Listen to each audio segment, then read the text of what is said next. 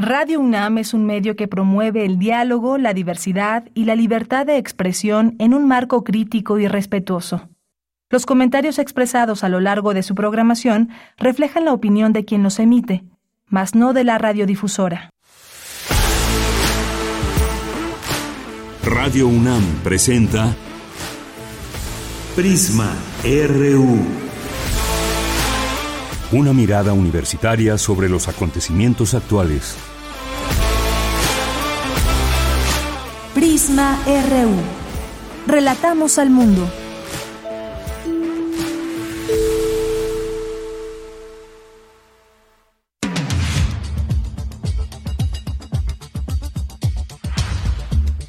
Muy buenas tardes, muchas gracias por acompañarnos aquí en Prisma RU. Ya es viernes, viernes 9 de diciembre del año 2022. Un gusto siempre saludarles. Estamos transmitiendo ya en vivo desde nuestra cabina de Radio UNAM 96.1 de FM y tenemos el día de hoy información para todas y todos ustedes hay un cambio que se hizo una ante la nueva realidad epidemiológica que vivimos en el mundo, en nuestro país, por supuesto, y a, raíz de esta pandemia de COVID-19. Y la UNAM crea el Programa Universitario de Investigación sobre, sobre Riesgos Epidemiológicos y Emergentes, PUIRE por sus siglas, en sustitución del Programa Universitario de Investigación en Salud. Así que hoy vamos a hablar de este tema a la vanguardia, la UNAM, con esta, eh, con esta nueva realidad y este nuevo programa universitario. Hablaremos de ello con el doctor Samuel Ponce de León, quien es coordinador del programa universitario de investigación sobre riesgos epidemiológicos y emergentes, justamente, y, titular además de la Comisión Universitaria para la Atención de la Emergencia por Coronavirus. Si tienen preguntas, dudas, lo que quieran, envíenoslas a nuestras redes sociales, arroba PrismaRU en Twitter y PrismaRU en Facebook. Y vamos a tocar también otro tema, un tema eh, que será abordado por el doctor Ambrosio Velasco, que desde su desde su expertise de la filosofía, nos hablará de 100 años del pensador mexicano Pablo González Casanova, eh, una de las personas que más ha aportado a la comprensión de la realidad y pues desde la revista Tlatelolco, Tlatelolco Lab se dedica a un dossier especial, así que de ello hablaremos este día. Vamos a tener también en nuestra segunda hora la participación de Corriente Alterna, Unidad de Investigaciones Periodísticas. Hoy nos acompañará Fernando González, estudiante, como siempre con un tema interesante, así que quédense a descubrir de qué nos va a platicar el día de hoy en esta investigación. Y tenemos también una invitación para eh, el Cascanueces próximamente ahí en el Auditorio Nacional. Vamos a tener sorpresas, así que eh, no se pierdan esa entrevista contigo y Gutiérrez, que es ensayadora de la Compañía Nacional de Danza. Y también tendremos Refractario RU con Javier Contreras, temas que han sido noticia a lo largo de la semana, Constitución y Democracia en América Latina, el caso Perú, por supuesto, y el papel de México. El secretario de Gobernación reconoce errores en la minuta de la reforma legal electoral. ¿Se tiene algún plan C de esto? Platicaremos. Y el triunfo de las y los trabajadores, acuerdo definitivo sobre vacaciones dignas. Regresan los 12 días continuos. Y cerraremos con Melomanía RU, con Dulce Hueta. Así que gracias a todo el equipo que acompaña esta transmisión. A nombre de todos ellos son, soy de Yanira Morán. Y nos vamos a nuestro resumen desde aquí. Relatamos al mundo. Relatamos al mundo. Relatamos al mundo.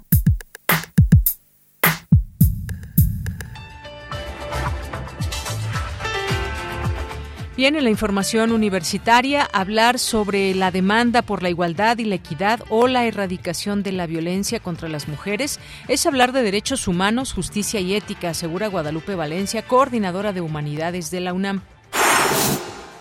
En el Instituto de Investigaciones Jurídicas tiene lugar la mesa de análisis Paridad de Género en el Poder Judicial hacia una agenda regional. La evolución no es necesariamente la competencia de unas especies contra otras. No hay que olvidar la simbiosis, señala el doctor Antonio Lascano, profesor emérito de la UNAM. La campaña Suelox del Instituto de Geología ganó el premio Rey Bumibol 2022 que otorga el Reino de Tailandia. En la información nacional, el presidente Andrés Manuel López Obrador aceptó esta mañana que se hicieron agregados a la reforma electoral que envió a la Cámara de Diputados al señalar que los legisladores se comprometieron a quitar esos añadidos y corregir el documento. Cristina Pacheco recibe el Premio Bellas Artes de Literatura Inés Arredondo 2022.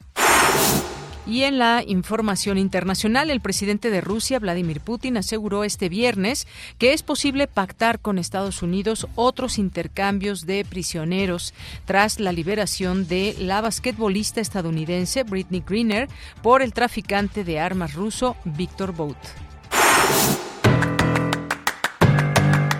Hoy en la UNAM, ¿qué hacer? ¿Qué escuchar? ¿Y a dónde ir?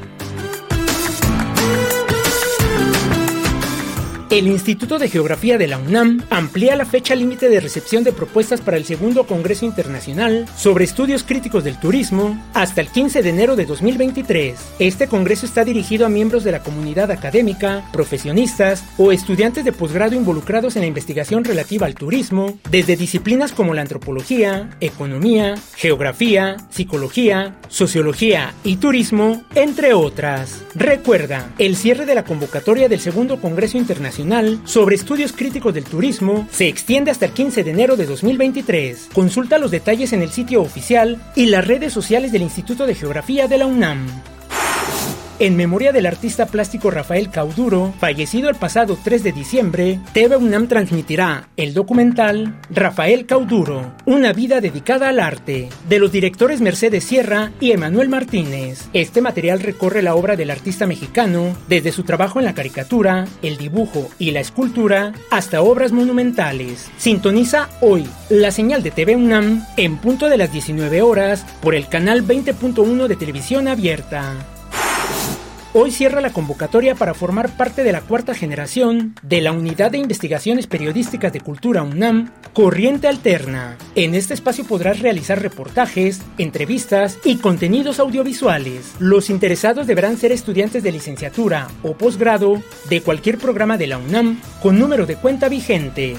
Recuerda, hoy cierra la convocatoria para formar parte de la cuarta generación de la Unidad de Investigaciones Periodísticas de Cultura UNAM, Corriente Alterna. Para mayores informes consulta su sitio oficial y redes sociales.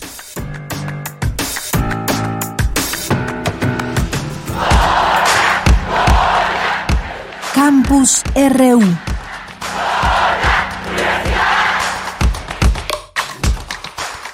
Bien, pues es la una de la tarde con diez minutos y nos vamos a nuestro campus universitario en este día.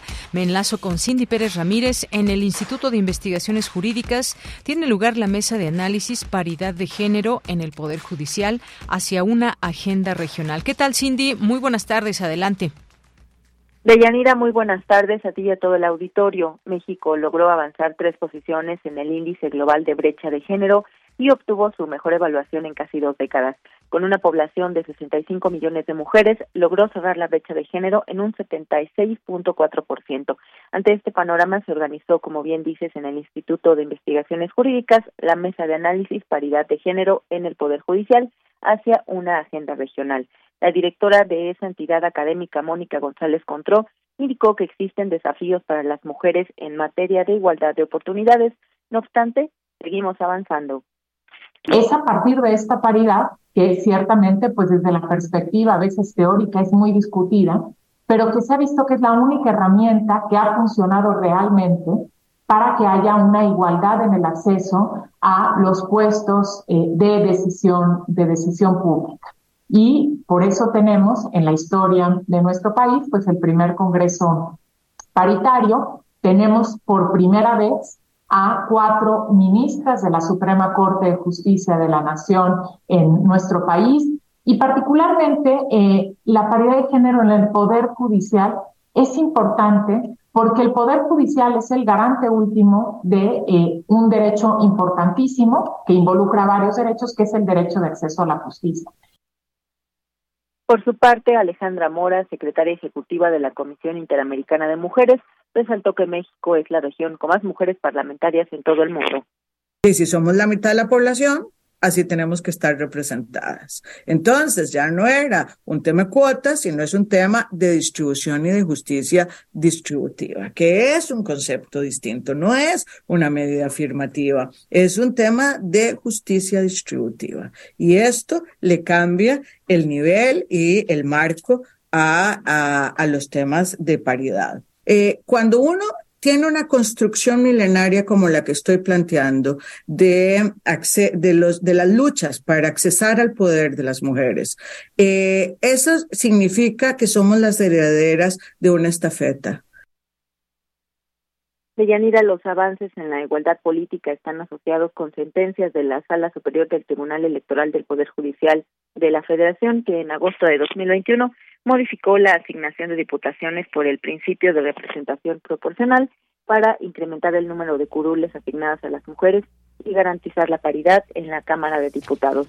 Por ejemplo, si en 2021 el Congreso del Estado de México quedó integrado por 38 hombres y 37 mujeres, en las elecciones de 2024 deberá integrarse con 38 mujeres y 37 hombres. Este es mi reporte. Bien, pues muchas gracias, gracias Cindy. Es importante también conocer cómo avanza todo esto y ahí los números que nos estás comentando, sin duda, seguirles o darles seguimiento. Muchas gracias, Cindy. Gracias a ti, excelente tarde. Igualmente, muy buenas tardes. Vámonos ahora. Perdón, vámonos ahora con Dulce García. Necesario recordar la simbiosis al hablar de la evolución, señala el doctor Antonio Lascano. ¿Qué tal, Dulce? Muy buenas tardes, adelante. Así es, Deyanira. Muy buenas tardes aquí en auditorio. Deyanira, es imposible pensar en las ciencias de la vida en nuestra época si no pensamos a su vez en un proceso evolutivo. La evolución no es la competencia de unos organismos contra otros, porque es necesario también reconocer el papel de la simbiosis. Así lo dijo el doctor Antonio Lascano, profesor emérito de la UNAM, durante el encuentro El Colegio Nacional en Gaines Morelia en donde añadió que la idea del árbol genealógico, del árbol de la vida también, es una metáfora que se usa constantemente en la teoría de la evolución, pero no lo es todo. Vamos a escuchar por qué. En el siglo XIX, cuando la gente se percata de que tenemos microscopios cada vez más refinados y empiezan a ver el mundo microbiano, empiezan a darse cuenta que hay un sinnúmero verdaderamente extraordinario de microorganismos y se dan cuenta que las bacterias se dividen por bipartición y más o menos al mismo tiempo, cuando se descubren los cloroplastos, que todos ustedes saben que son esos organelos que están en el interior de las células vegetales, donde se lleva a cabo la fotosíntesis, los primeros descubridores de los cloroplastos se dan cuenta que estos se, se reproducen como si fueran bacterias. Deyanira, el doctor Antonio Lascano refirió al mundo microbiano para explicar por qué se ha cuestionado durante tanto tiempo la metáfora del árbol de la vida. Vamos a escucharlo nuevamente. Y de esta línea que él ya movió cocos, dice, eventualmente van a aparecer los hongos, pero en el camino algunas bacterias se van a meter adentro de otras bacterias y eso va a dar origen a las mitocondrias. Todos los seres vivos actuales tenemos mitocondrias, excepto las bacterias. Y luego hay una segunda simbiosis de lo que llamó aplobacterias y esto va a dar origen a las algas, a las plantas y de los que no tuvieron esta simbiosis van a aparecer los animales. Entonces se dan cuenta que es un esquema extraordinariamente refinado y bueno, de Yanira, el doctor Antonio Lascano, por último, dijo que sin la teoría de la simbiosis y de la endosimbiosis, más bien específicamente, no se podría entender la diversidad biológica actual y añadió que aún hay muchas cosas pendientes por descubrir en torno al origen de la vida. Esta es la información. Bien, Dulce, muchas gracias y buenas tardes. Gracias a ti, muy buenas tardes. Bien, ahora nos vamos al siguiente tema con mi compañera Virginia Sánchez. El Centro de Investigaciones y Estudios de Género de la UNAM presenta la conferencia LANE 2022, Irrupciones Feministas Antisistema en América Latina. ¿Qué tal, Vicky? Muy buenas tardes. Hola, ¿qué tal, Bella? Muy buenas tardes a ti y al auditorio de Prisma RU. Hablar sobre la demanda por la igualdad y la equidad o la erradicación de la violencia contra las mujeres es hablar de derechos humanos, libertad, justicia y ética. Y para ello lo mejor es hacerlo a través del, a través del trabajo interdisciplinario. Así lo señaló Guadalupe Valencia, coordinadora de humanidades, durante la inauguración del seminario de opciones feministas antisistema en América Latina, la Conference 2022. Escuchémosla Los temas sobre los que se debate son siempre los más actuales en el sentido de que la demanda por la igualdad y la equidad o la erradicación de la violencia contra las mujeres o la no discriminación por asuntos de género en realidad siempre se está hablando, cuando se habla de ello, de derechos humanos, de libertad, de justicia, de ética, de política. Considero que para tratar todos y cada uno de estos temas no hay mejor manera que el trabajo interdisciplinario que asegura a través de los diversos discursos disciplinarios, así como de las discusiones y el debate y desde luego de las narrativas de los activismos feministas, construir microcomunidades enredadas que desemboquen en una reflexión colectiva, una visión de conjunto, enredadas desde luego en el sentido de un precioso tejido lleno de texturas. Por su parte, Marisa Belaustegui directora del Centro de Investigaciones y Estudios de Género de la UNAM, destacó que este encuentro, en este encuentro se encausa la reflexión de los movimientos críticos, toda vez que, como lo han señalado destacadas teóricas feministas, la crítica se hace con lo que desborda y se deja fuera y se recupera al interior y desordena el centro. En tanto, Claudio, Claudia Valella de la Universidad de Yale destacó que la LINE es una red virtual de colaboración de trabajos interdisciplinarios y detalló el objetivo de la misma, así como los siete grupos de trabajo que la conforman. Escuchemos. El objetivo es generar conocimiento a través de la creación de contenidos académicos, culturales y de activismo que faciliten el diálogo y que también ofrezcan posibles soluciones a temas que son muy delicados respecto al género. Estos siete grupos de trabajo, género y educación, teoría de género y feminismo, género, economía, pobreza y salud, género en las artes y humanidades, género en la ciencia, la tecnología y la innovación y los más recientemente formados, género y derechos humanos y el grupo más reciente fue de Género y Políticas.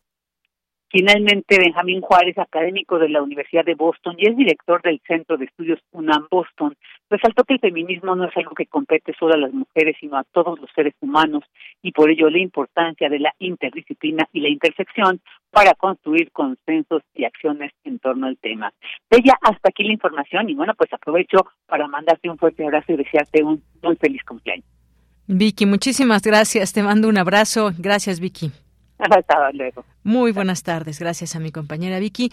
Y nos vamos a nuestra primera entrevista. Queremos escuchar tu voz. Síguenos en nuestras redes sociales. En Facebook como Prisma RU y en Twitter como arroba PrismaRU. Bien, es la una de la tarde con 20 minutos y nos vamos a esta primera charla con el doctor Samuel Ponce de León, quien es coordinador del Programa Universitario de Investigación sobre Riesgos Epidemiológicos y Emergentes y titular de la Comisión Universitaria para la Atención de la Emergencia por Coronavirus. Doctor Samuel Ponce de León, muy buenas tardes, bienvenido. ¿Qué tal? Buenas tardes, Deyanira. Mucho gusto saludarla a usted y a su auditorio. Gracias, doctor. Bueno, pues ante la nueva realidad que tenemos, una realidad en donde la epidemiología pues cuenta mucho y que se vive no solamente en, nuestro país, sino en el mundo, se ha creado desde la UNAM el Programa Universitario de Investigación sobre Riesgos Epidemiológicos y Emergentes, el PUIRE, por sus siglas, en sustitución del Programa Universitario de Investigación en Salud. Cuéntenos, por favor, este cambio tan importante. Pues sí, como señala ante este escenario de pues eh, crisis repetidas que lo único que eh, pueden eh, hacer es seguir evolucionando y presentándose en una forma ah, más frecuente. pensamos que era muy importante que la universidad desarrollara una infraestructura para poder hacer los análisis necesarios para Sí, doctor. Para, poder hacer los análisis que sean necesarios y proponer algunas respuestas, básicamente. Muy bien. Y ante esta situación, ¿qué es lo que nos... Sí, doctor, ¿me escucha? Sí, muy ah, bien. Muy bien, le decía que esta situación de la epidemia que hubo o que hay todavía, por supuesto, porque estamos además en otra ola, en otra ola más, hay más, eh, han subido los contagios por la temporada y demás, pero ¿qué, ¿qué nos planteó ante este escenario que se vivió, algo que nadie esperaba, que de pronto pues hubo un momento o momentos de emergencia en el mundo y sobre todo mucha investigación sobre temas como pues enfermedades o virus emergentes como este caso, de cara hacia dónde vamos con la creación de este programa. Sí, e, el tema eh, efectivamente es que la pandemia de alguna manera estaba anunciada, sabíamos que podía ocurrir, habíamos recibido señales muy claras, primero en 2002 con el SARS-CoV-1, la pandemia de enfermedad respiratoria aguda y grave, Luego tuvimos otro coronavirus en 2012, eh, el MERS, el síndrome respiratorio del Medio Oriente. Y esto estrictamente no fue atendido con corrección, a pesar de que hubo llamadas. Y por eso es que establecimos esta nueva área de trabajo de investigación y académico, porque lo que estamos viendo ahorita en esta temporada es efectivamente una sexta ola que tiene una configuración diferente a las previas, porque ahora tenemos la concurrencia de influenza y de virus incisional respiratorio destacadamente, además de otros virus que son comunes en, la temporada. Entonces, si a esto agregamos que también estamos presenciando la transmisión extendida a nivel global en cifras desde luego mucho menores por sus características, pero tenemos también otra pandemia, digamos que de nivel menor, en relación a lo que significa el MPOX, nos damos cuenta de la complejidad de esta situación. Eh, entonces, eh, es fundamental hacer estos análisis, tratar de tener alternativas y hacer los preparativos que sean necesarios para tener una respuesta oportuna para evitarlos, porque es prácticamente imposible evitar la ocurrencia de estos fenómenos, sí para tener un preparativo estratégico suficiente y capaz de dar cuenta de las primeras respuestas. Así es, doctor. Y algo también muy importante al ser este tipo de situaciones a nivel mundial, donde se toman eh, cartas en el asunto y donde se implementan distintas medidas en cada país, ¿cuáles son los vínculos que tendrá este programa con otros eh, eh, pues niveles de gobierno, pero también organismos internacionales? Sí, y es lo que buscaríamos también, tener desde luego una muy eh, fluida comunicación con las entidades de gobierno federal y local en la Ciudad de México y también con agencias internacionales, que todas ellas están además ciertamente al tanto de la necesidad de establecer este tipo de vinculaciones. Así es. Estaba leyendo, doctor, que entre las acciones previstas incluyen establecer mecanismos de vigilancia centinela de eventos sanitarios emergentes en el país y su análisis y seguimiento en las entidades de la universidad. Esto también está refiriéndose a un trabajo al interior de nuestra universidad en distintas áreas. Sí, claro, la universidad es eh, muy amplia eh, y tiene numerosas localizaciones y algunas de estas, desde luego, pueden tratar de participar organizadamente en algún tipo de reportes. Destacadamente eh, tenemos desde luego al interior del campus de CEU eh, las clínicas de diagnóstico y esto podría dar un indicador eh, en algunos momentos de algunos cambios que ocurren en la frecuencia de infecciones respiratorias fundamentalmente, que es un poco lo que tendríamos que atender con mayor prioridad. Muy bien. Y también en, todo esto me parece que la investigación es muy importante siempre en general en un país, desde nuestra universidad aún más, que se ha sumado siempre a estas investigaciones em, de este tipo, desarrollar también redes de investigación y comunicación en enfermedades y riesgos emergentes. Y bueno, pues esto sin duda requiere siempre de atención, de presupuesto y más. La investigación no se puede dejar de lado. Sí, definitivamente. Y es muy importante además tratar de vincular a los grupos que hacen investigación, tratar de que los esfuerzos sean coordinados. Eh, hoy tenemos un eh, gran desarrollo, diría yo, inicial, pero es grande en términos de diferentes grupos trabajando para el desarrollo de vacunas. Sería muy importante tratar de vincular estos grupos para consolidarlos y consolidar un esfuerzo que tiene que estar dirigido básicamente a tratar de tener una plataforma de producción de vacunas eh, para elaborarlas tempranamente en el curso de estos eventos. No hay una mejor alternativa para poder enfrentar estos nuevos retos. Bien.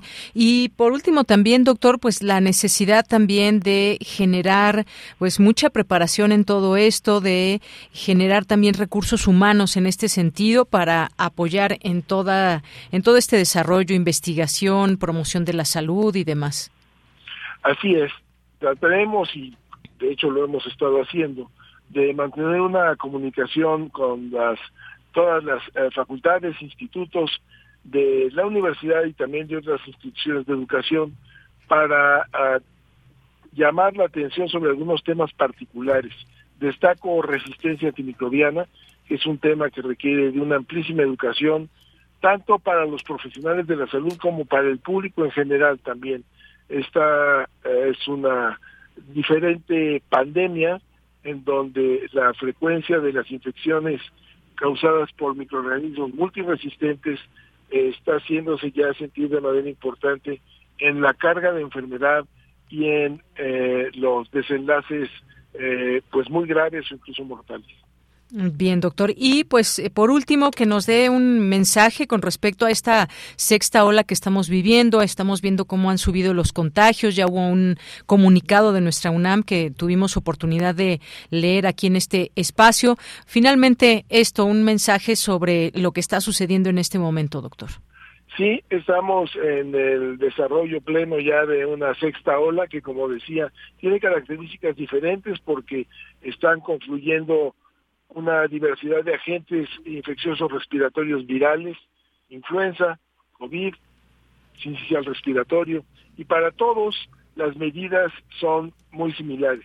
Mantener las precauciones que hemos venido aprendiendo a lo largo de los últimos ya años, usar correctamente la máscara, el cubrebocas, eh, siempre en sitios en donde haya otras personas, en donde estén cerrados, en el transporte, en las aulas, en los auditorios, incluso en algunos, lugares abiertos que tengan una gran congregación, como podrían ser los estadios, eh, desde luego eh, mantener la distancia cuando sea posible, mantener la higiene siempre, eh, mantener ventiladas las áreas y si alguien desarrolla síntomas respiratorios, por favor, quédense en su casa, no supongan que es algo banal y pasajero, puede serlo, pero es importante evitar la transmisión de las infecciones eh, limitando los contactos.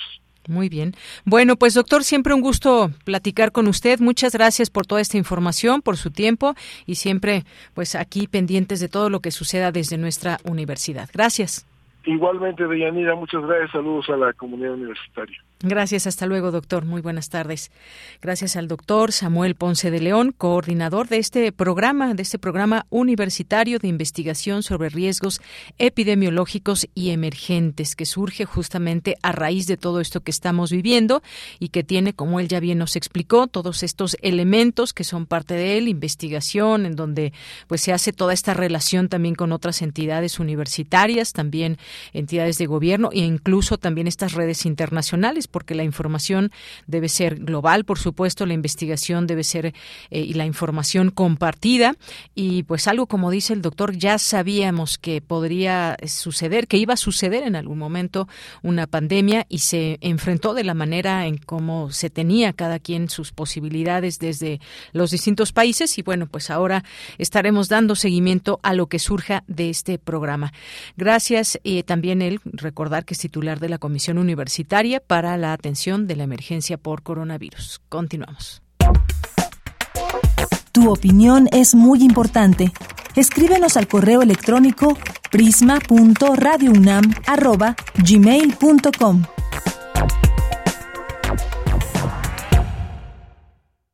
Cálculo elegíaco. Vislava Simborska.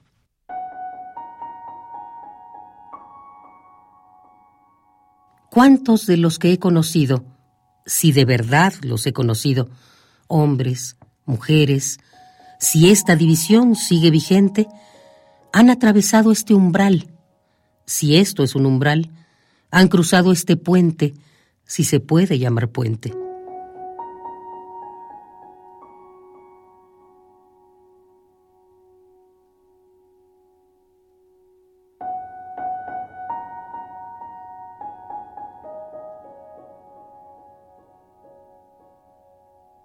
¿Cuántos después de una vida más corta o más larga, si para ellos en eso sigue habiendo alguna diferencia?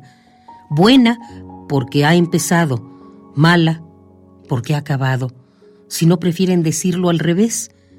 Se ha encontrado en la otra orilla, si se han encontrado, y si la otra orilla existe.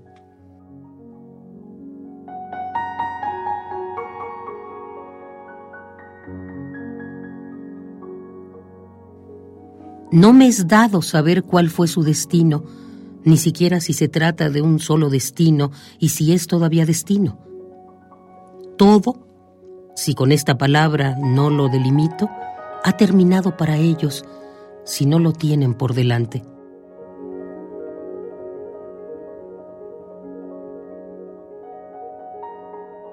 ¿Cuántos han saltado del tiempo en marcha y se pierden a lo lejos con una nostalgia cada vez mayor? Si merece la pena creer en perspectivas.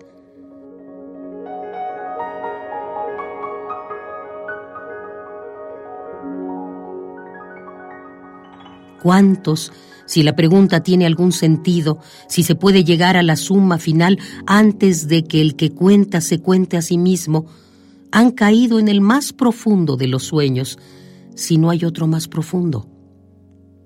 Hasta la vista. Hasta mañana.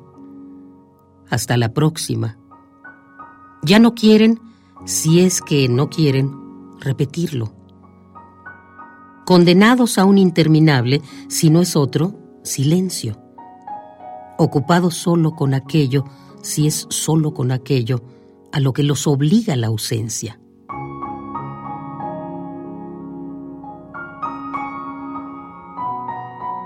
Cálculo elegíaco. Vislava Simborska.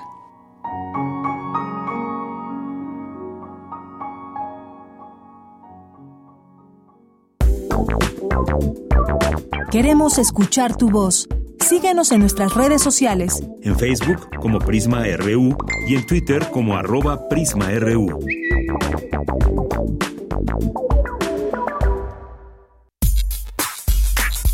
Prisma RU. Relatamos al mundo.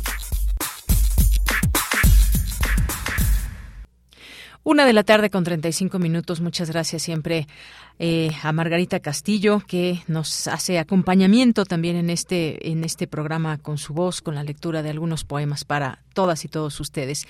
Y bueno, en un momento más vamos a platicar con el doctor René Ramírez, eh, porque pues se presentó un dossier el día de ayer, 100 años de grandes obras de un universitario imprescindible. Y este dossier es de la revista Tlatelolco en homenaje al nacimiento de don Pablo González Casanova. Es parte también de lo que dice hoy, eh, ayer Gaceta UNAM. Este jueves 8 de diciembre se presentó el dossier especial sobre los 100 años del pensador mexicano Pablo González Casanova.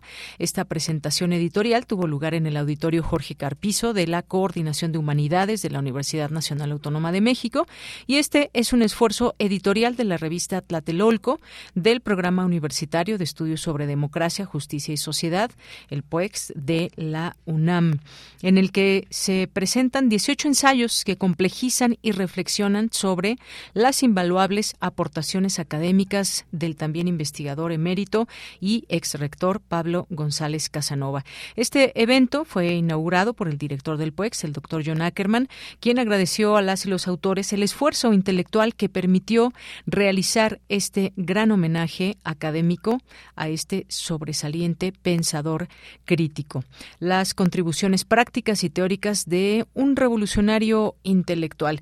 Y justamente con quien vamos a platicar, el doctor René Ramírez, director de esta revista Tlatelolco e investigador del PUEX, comentó que Pablo González Casanova es un autor imprescindible tanto para la academia como para los movimientos sociales de transformación regional y explicó que el dossier especial busca crear reflexión y conciencia social a través de las propuestas teóricas de este gran sociólogo. Este dossier, además, recupera lo profundo del pensamiento transformador y emancipador de la región latinoamericana.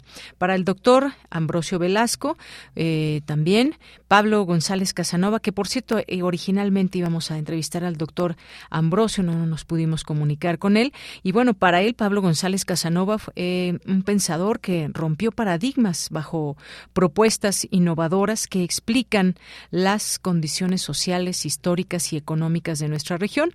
Dijo don Pablo es pionero en reflexionar y cambiar las concepciones de las revoluciones en México, extendió el colonialismo, la represión y la emancipación propia. Su pensamiento humanista permite repensar América Latina, explicó el investigador del Instituto de Investigaciones Filosóficas. Y bueno, pues también estuvo presente en este evento, en esta presentación del dossier Consuelo Sánchez Rodríguez, quien es investigadora del Instituto Nacional de Antropología e Historia. Participó en este número con el texto Pablo González Casanova, Colonialismo Interno e Indígenas Rebeldes. En su participación lanzó una crítica al modelo multicultural que, bajo una perspectiva liberal, deja de lado los problemas coloniales que enfrenta una nación diversa, cultural y políticamente como es México. Las nuevas formas de colonialismo interno tienen que ver con la forma en que operan las empresas transnacionales en nuestros países donde, eh, donde pone el acento la izquierda en la lucha de clases. Para esta autora, pensar la izquierda implica articular la lucha por la liberación indígena y la de clase. Y bueno, pues también la investigadora del Instituto de Investigaciones Sociales de la UNAM, Irma Heréndira Sandoval Ballesteros, también habló de Pablo González Casanova y dijo consolidó un proyecto educativo transformador. Fue un rector de grandes desafíos, la sociedad estaba desmoralizada con los acontecimientos del 2 de octubre, la sangre caliente de nuestra juventud hizo una revolución cultural a la que González Casanova dio sentido con una revolución pedagógica que se observa entre espacios como los consejos de ciencias y humanidades. También se habló sobre, en este evento, pues se cerró con la, la participación de investigadores del SAGE, espacio académico que fundó el mismo Pablo González Casanova. También tomó la palabra el doctor José Garandilla Salgado para destacar la responsabilidad de alguien que trabajó por comprender la totalidad social y la manera en que el pensamiento construye, transforma e incide en la realidad. Intelectuales como eh, Fernand Brodel, eh, Wright Mills, Immanuel Wallerstein y Boaventura de Sousa Santos son algunos de los grandes pensadores que han dedicado parte de su obra a eh, Casanova. La maestra eh, María Aide García Bravo también escribió el ensayo La imaginación radical, Pablo González Casanova y la institucionalización de la interdisciplina en México. Ahí narra los esfuerzos pioneros de la interdisciplina en la región, porque a sus 100 años las ideas de Casanova todavía ponen atención en lo nuevo, su pensamiento complejo y legado múltiple en todos los espacios del conocimiento está floreciendo, dijo también la investigadora del SAGE, la maestra María Aide García Bravo. Ya tenemos en la línea telefónica al doctor Ambrosio Velasco, que es doctor por la Universidad de Minnesota en el área de Historia y Filosofía de la Teoría Política, investigador del Instituto de Investigaciones Filosóficas y profesor de la Facultad de Filosofía y Letras de la UNAM, donde fue director en dos periodos. ¿Qué tal, doctor Ambrosio Velasco? Un gusto saludarle. Muy buenas tardes. Muy buenas tardes. A sus órdenes.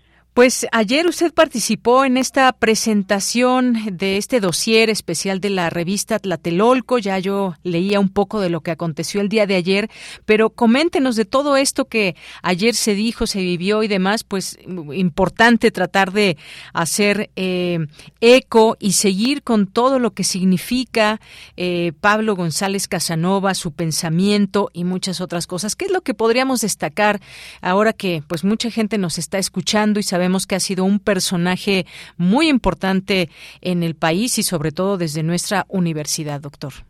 Bueno, pues eh, don Pablo González Casanova es uno de los universitarios, de los mexicanos, de los latinoamericanos más destacados, más comprometidos, cuya obra eh, no solo es eh, de una originalidad enorme, sino también de un compromiso social y político y moral de trascendencia en toda la región latinoamericana y desde luego en México.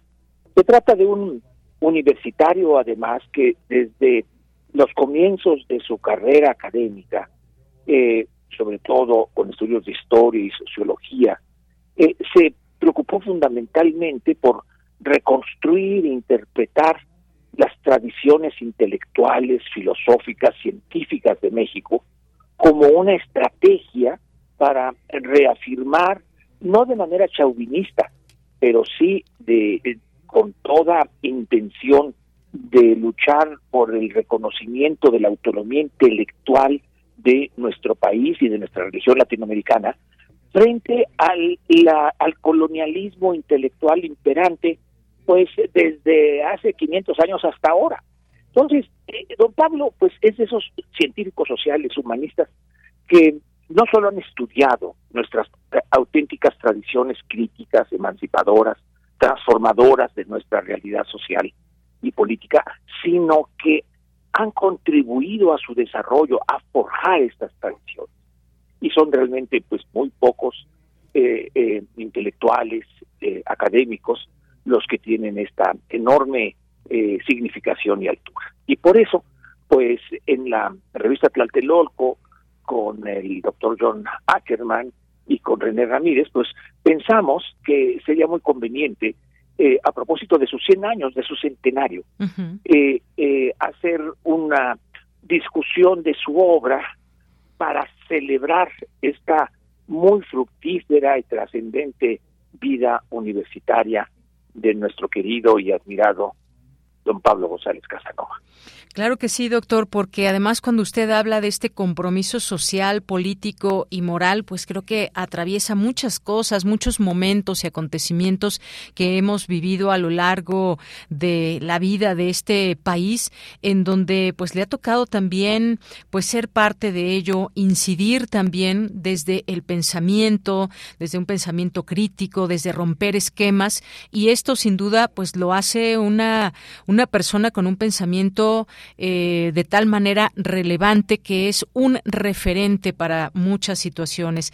Quizás si recordamos algunos casos, podemos pasar por el zapatismo, por ejemplo, podemos pasar por muchos momentos en donde, pues justamente desde esa política también cambiante, constante y sobre todo también la parte, el compromiso eh, social, político y moral, creo que hay mucho que, que, nos puede enseñar don Pablo González Casanova. Ciertamente, toda su, su trayectoria académica y ciudadana, también quiero enfatizar esos, sus virtudes cívicas, su compromiso cívico como universitario, pero también como mexicano, ha estado continuamente durante la mayor parte de su vida, de su larga y centenaria vida, eh, en continua lucha contra diferentes momentos del autoritarismo en México y en el mundo. Eh, eh, por ejemplo, eh, su libro clásico, La democracia en México, que se publicó en 1965, lo escribe y lo publica en uno de los momentos más duros de la, del autoritarismo mexicano, en, el, en el gobierno que iniciaba de Gustavo Díaz Ordaz. Y a él le tocó defender como director y como profesor de la universidad a los estudiantes y a los profesores ante la represión del movimiento 68. Y, en, y justamente esta enorme interés, además de su prestigio académico, eh, pues fue lo que le valió una su designación, diría, por aclamación como rector. Y ya como rector en 1970, a partir de 1970, se propuso una transformación, diría yo, radical, eh, pero al mismo tiempo auténtica y rescatando los orígenes y compromisos de nuestra universidad refundada por Justo Sierra en 1910, de que eh, efectivamente la Universidad Nacional fuera el faro, como dice en su discurso inaugural Justo Sierra en septiembre de 1910, el, el faro que alumbre el devenir de la nación mexicana hacia un futuro de belleza, de justicia, de libertad. Y eso es lo que se propuso don Pablo González Casanova, hacerlo realidad a través de las eh, grandes transformaciones. Menciono tres eh, en, en, su contribución, la doctora eh, Irma Heréndira, en su contribución, en su artículo a este dossier, desarrolla muy bien estas grandes transformaciones. Uno, la universidad abierta. Eh, es, la UNAM, gracias a este proyecto de Pablo González Casanova, es punta de lanza a nivel mundial de la universidad abierta para extender los beneficios de la educación y de la cultura a, la, a una mucho más amplia población, considerando desde luego que la difusión de las ciencias, de las humanidades, de las artes, es un elemento de construcción ciudadana y de, y de emancipación republicana, de ilustración, como diría, como diría Kant, y la ilustración es una vía para la construcción de la República Democrática. Entonces, ahí está ese gran proyecto de la Universidad Abierta, que hoy en día es uno de los grandes retos y proyectos de nuestra universidad. Otra gran transformación. El, el, el proyecto de ciencias y humanidades. Recordemos que Justo Sierra crea la escuela, eh, la Escuela Nacional de Altos Estudios y justamente con la idea de integrar ciencias y humanidades. Desafortunadamente, en la reforma y reconstitución de la universidad, con la ley orgánica, en el proceso de modernización, se separaron ciencias y humanidades. Don Pablo tiene el proyecto de reintegrarlas con ese, con ese programa a nivel bachillerato, a nivel licenciatura, a nivel posgrado y a nivel de investigación. Y eh, básicamente lo que quedó después de que tuvo que dejar la rectoría por una presión violenta del Estado que se negaba desde luego a, que la universidad fuera fuerza transformadora de la del país ya con el gobierno de, Luis Echeverría eh, después de que tuvo que dejar para salvar a la universidad y la rectoría, eh, pues nada más quedó el nivel, digo, lo que, lo que quedó en, nuestros días fue el nivel bachillerato, que es muy importante, pero no hay que olvidar que también era este proyecto interdisciplinario, ciencias y humanidades, para la comprensión y resolución de los problemas nacionales. Y también, por ejemplo, el CEICH, ¿no? Eh, eh, que, que, fundó él, el, el, primer centro de estudios interdisciplinarios en, en la UNAM, que sigue siendo hoy un día un centro muy relevante, de la cual fue director don Pablo durante eh, un tiempo bastante importante. Y otra, otra gran transformación, además del, programa CCH, las multidisciplinarias en zonas en donde eh, eh, em, predominaba una población de escasos recursos. En el, en el norte, en el oriente, en el occidente de, las, de la ciudad, sobre todo poblaciones recientemente este, inmigradas del campo a la ciudad por los efectos del proceso de industrialización y de descapitalización y destrucción del campo y de las comunidades rurales. Bueno, fue también una población prioritaria. Eh, don Pablo eh, refutó uno de los grandes mitos que, acarrean las concepciones mm, hegemónicas y, y, y, diré yo, elitistas de la educación, que no es posible tener una universidad de alto eh, nivel académico y al mismo tiempo de una extensión eh, eh, a la población en general, es decir, una universidad de calidad y popular. Pues lo desmintió con estos proyectos y sigue siendo hoy en día estos grandes proyectos de don Pablo una asignatura pendiente para desarrollarlos con toda plenitud en las circunstancias críticas de nuestro país. Esa es la gran vigencia de la obra, el legado y las propuestas a nivel universitario ¿eh? de don Pablo, además de toda su riqueza como, como humanista y como científico social. Claro, pues sí, cuántas cosas y cuántas aportaciones tan solo en este tema de lo educativo, pero por supuesto que también a muchas otras cosas fuera de la universidad, que es desde donde se genera todo este pensamiento, pero también se influye a través de todo ese eh, esos distintos textos que a lo largo de su vida nos ha dado. Y bueno, hace unos meses justamente que cumplió 11 años, admirado hay que decirlo también, eh, como dijo en su momento el periódico La Jornada cuando hizo notas eh, distintas sobre este, eh, este tema y Pablo González Casanova, que decía admirado a escala continental y temido aún por los poderes del país, uno de los más relevantes intelectuales públicos latinoamericanos y autor de decenas de libros influyentes. Bueno, pues sí, sin duda alguna está ese, ese, eh, ese legado que nos permite conocer su obra a través de estos distintos textos que aportó a través de ese pues conocimiento y acercamiento y comprensión de nuestra realidad, doctor. Sí, y además con sus con sus acciones, con sus acciones cívicas. Aquí hay que destacar todo el compromiso de don Pablo González Casanova con el, el movimiento del Ejército Zapatista de Liberación Nacional, que no fue lo más mínimo una, una inspiración momentánea, sino desde los inicios de su carrera académica, siempre estuvo preocupado y comprometido con la reivindicación de los derechos de los pueblos indígenas. ¿no?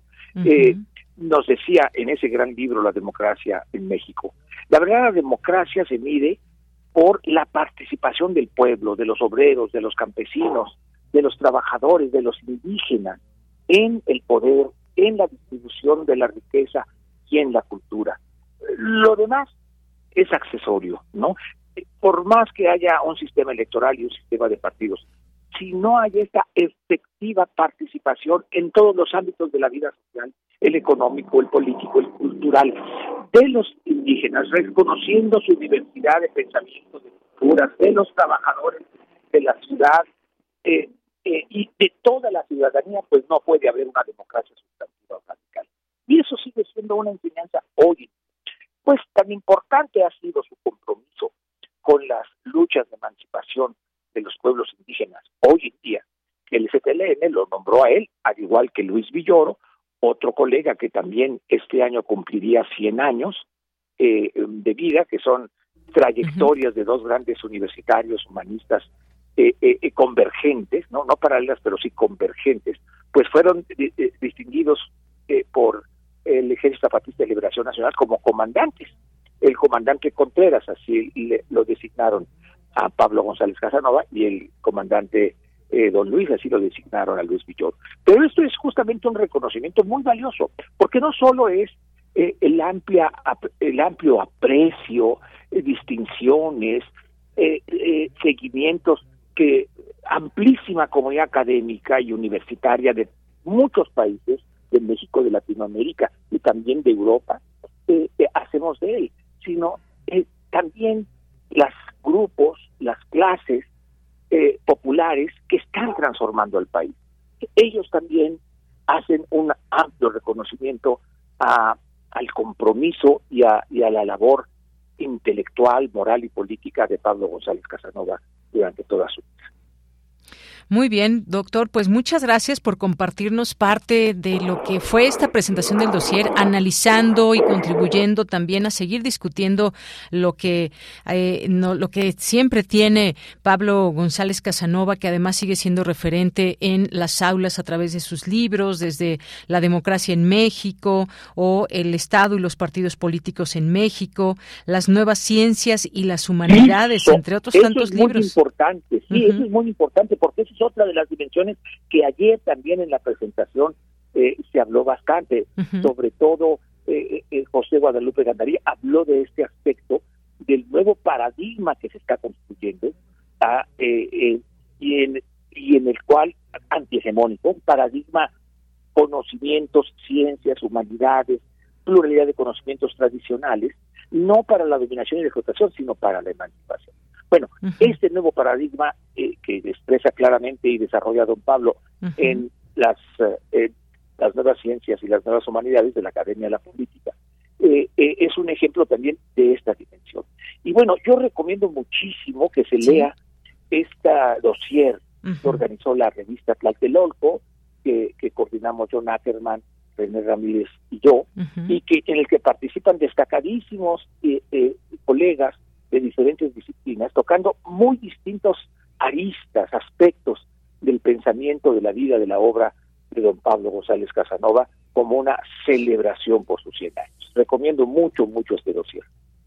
Muy bien, pues dejamos esta recomendación, por supuesto, y también lo que quieran leer de su de su bibliografía, por supuesto, también. Muchas gracias, doctor. Gracias por estar aquí, por platicarnos con tanto entusiasmo sobre todo esto y más que se puede decir y seguir hablando sobre Pablo González Casanova. Muchísimas gracias. Muchísimas gracias a usted por darnos esta oportunidad de reflexionar y de expresar nuestra admiración, gratitud eh, y, cariño al doctor Pablo González Casano. Claro que sí. Muchas gracias y hasta luego. Hasta luego. Muy buenas tardes. Gracias al doctor Ambrosio Velasco, eh, doctor en el área de Historia y Filosofía de la Teoría Política, investigador eh, del Instituto de Investigaciones eh, Filosóficas y profesor también de esta facultad. Bien, pues muchas gracias. Gracias por todo lo que nos comenta. Y nos vamos a ir al corte con una canción de los Beatles que se llama Birthday, que nos pide y dedica uno de nuestros radioescuchas, David Castillo Pérez. Con esto, David Castillo, ¿yo de dónde saqué el Pérez? O también es. bueno, ahorita vamos a escucharla y regresamos después del corte a la segunda hora de Prisma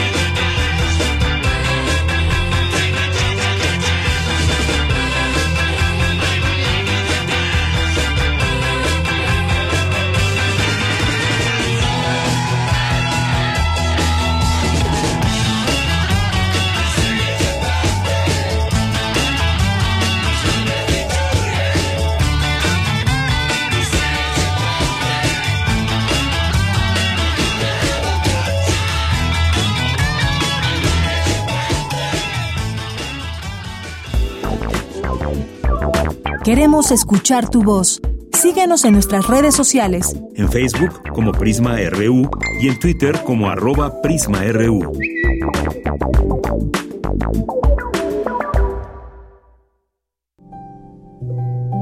...2022...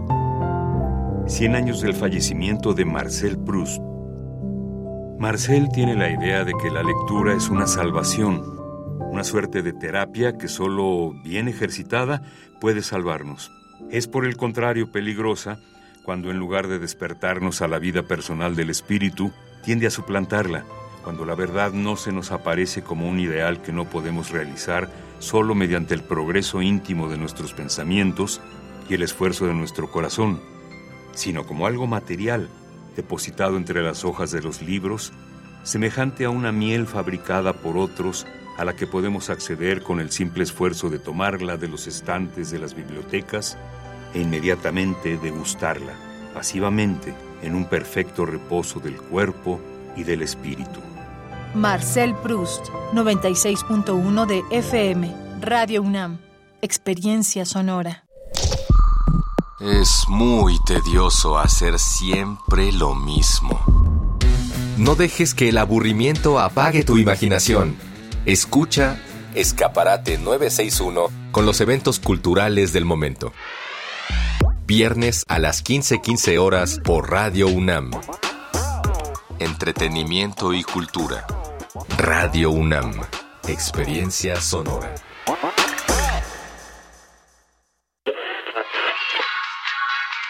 Dijeron que el video mataría a la estrella de radio. Pero no fue así. Tenemos casi 23.000 audios disponibles en nuestro podcast. Conoce nuestras series, radioteatros, barras, adaptaciones y otras joyas radiofónicas del pasado en www.radiopodcast.unam.mx. Disfruta a toda hora Radio UNAM. Experiencia sonora. Yo tramité mi INE en México. Y yo en el extranjero. Mi INE es muy confiable porque tiene elementos que la hacen muy segura y es gratuita. La mía también. Con mi INE puedo votar, identificarme y hacer trámites bancarios en todo México. Con la mía también. Si tienes algún familiar o amistad que viva fuera del país, recuérdale que la INE del extranjero tiene el mismo valor que la de México y es válida para votar, identificarse o hacer cualquier trámite en territorio mexicano. Mi INE es mi voz en México. Y en el extranjero.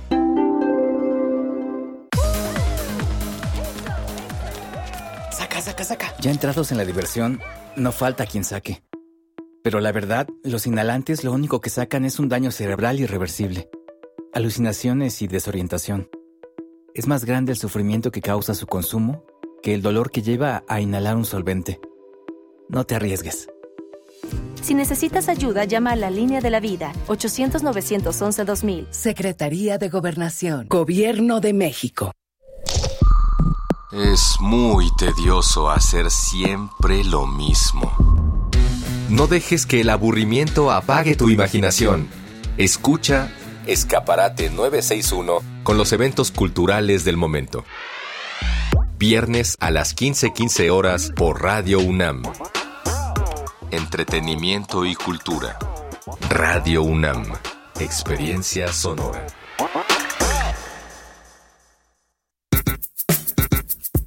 Prisma RU.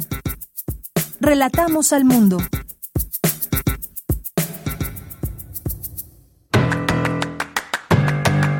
Mañana en la UNAM, ¿qué hacer? ¿Qué escuchar? ¿Y a dónde ir?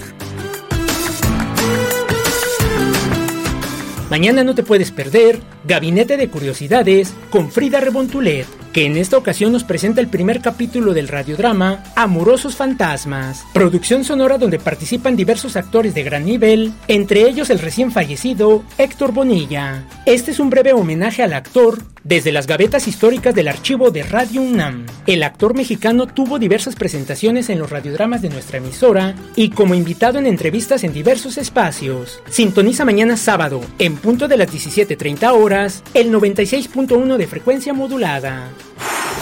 Recuerda que la cinta Pinocho de Guillermo del Toro se proyecta en diversas salas de la UNAM. Este clásico del cine internacional se presentará en la sala Julio Bracho del Centro Cultural Universitario hasta el próximo 11 de diciembre y en el cinematógrafo del Chopo hasta el 17 de diciembre. Consulta la programación completa de las funciones en el sitio oficial y las redes sociales de la Filmoteca de la UNAM. Te recomendamos visitar la exposición El espíritu del 22, un siglo de muralismo en San Ildefonso, un viaje por el proceso creativo de las obras y los artistas que dieron inicio al movimiento muralista. La muestra consta de 246 piezas que registran el proceso creativo de los primeros murales y su repercusión hasta hoy con obras en diversos formatos de Diego Rivera, Fernando Leal, Fermín Revueltas, José Clemente Orozco y David Alfaro Siqueiros. Esta muestra, que celebra 100 años del movimiento muralista, aborda la aportación de las mujeres creadoras y activistas de la época y dedica un apartado a cada uno de los siete artistas que pintaron los muros del Colegio de San Ildefonso. La exposición el espíritu del 22, un siglo de muralismo en San Ildefonso, abre sus puertas a partir de mañana sábado 10 de diciembre en las salas del Colegio de San Ildefonso, en un horario de martes a domingo de 11 a 17.30 horas. Recuerda que en todos los museos universitarios es indispensable el uso de cubrebocas. Para Prisma RU, Daniel Olivares Aranda.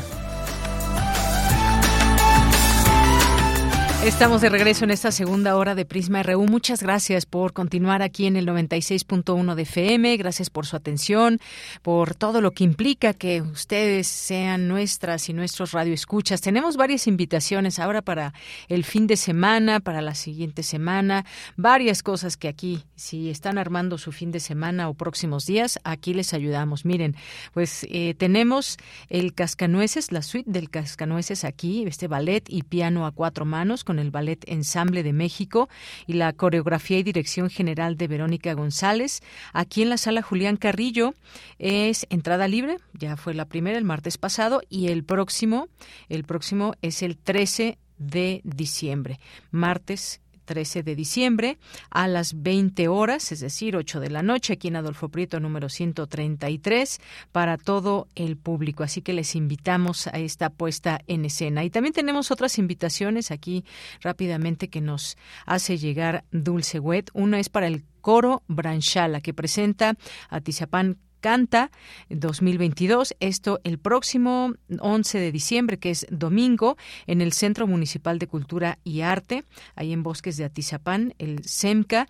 Y los invitados especiales es el coro de la Facultad de Psicología de la UNAM. Así que tenemos también esta invitación. Tenemos otra más, Luces de Invierno, Oratorio de Navidad de Camille Saint-Sain, solistas, ensamble de Bellas Artes, dirección Cristian Gomer.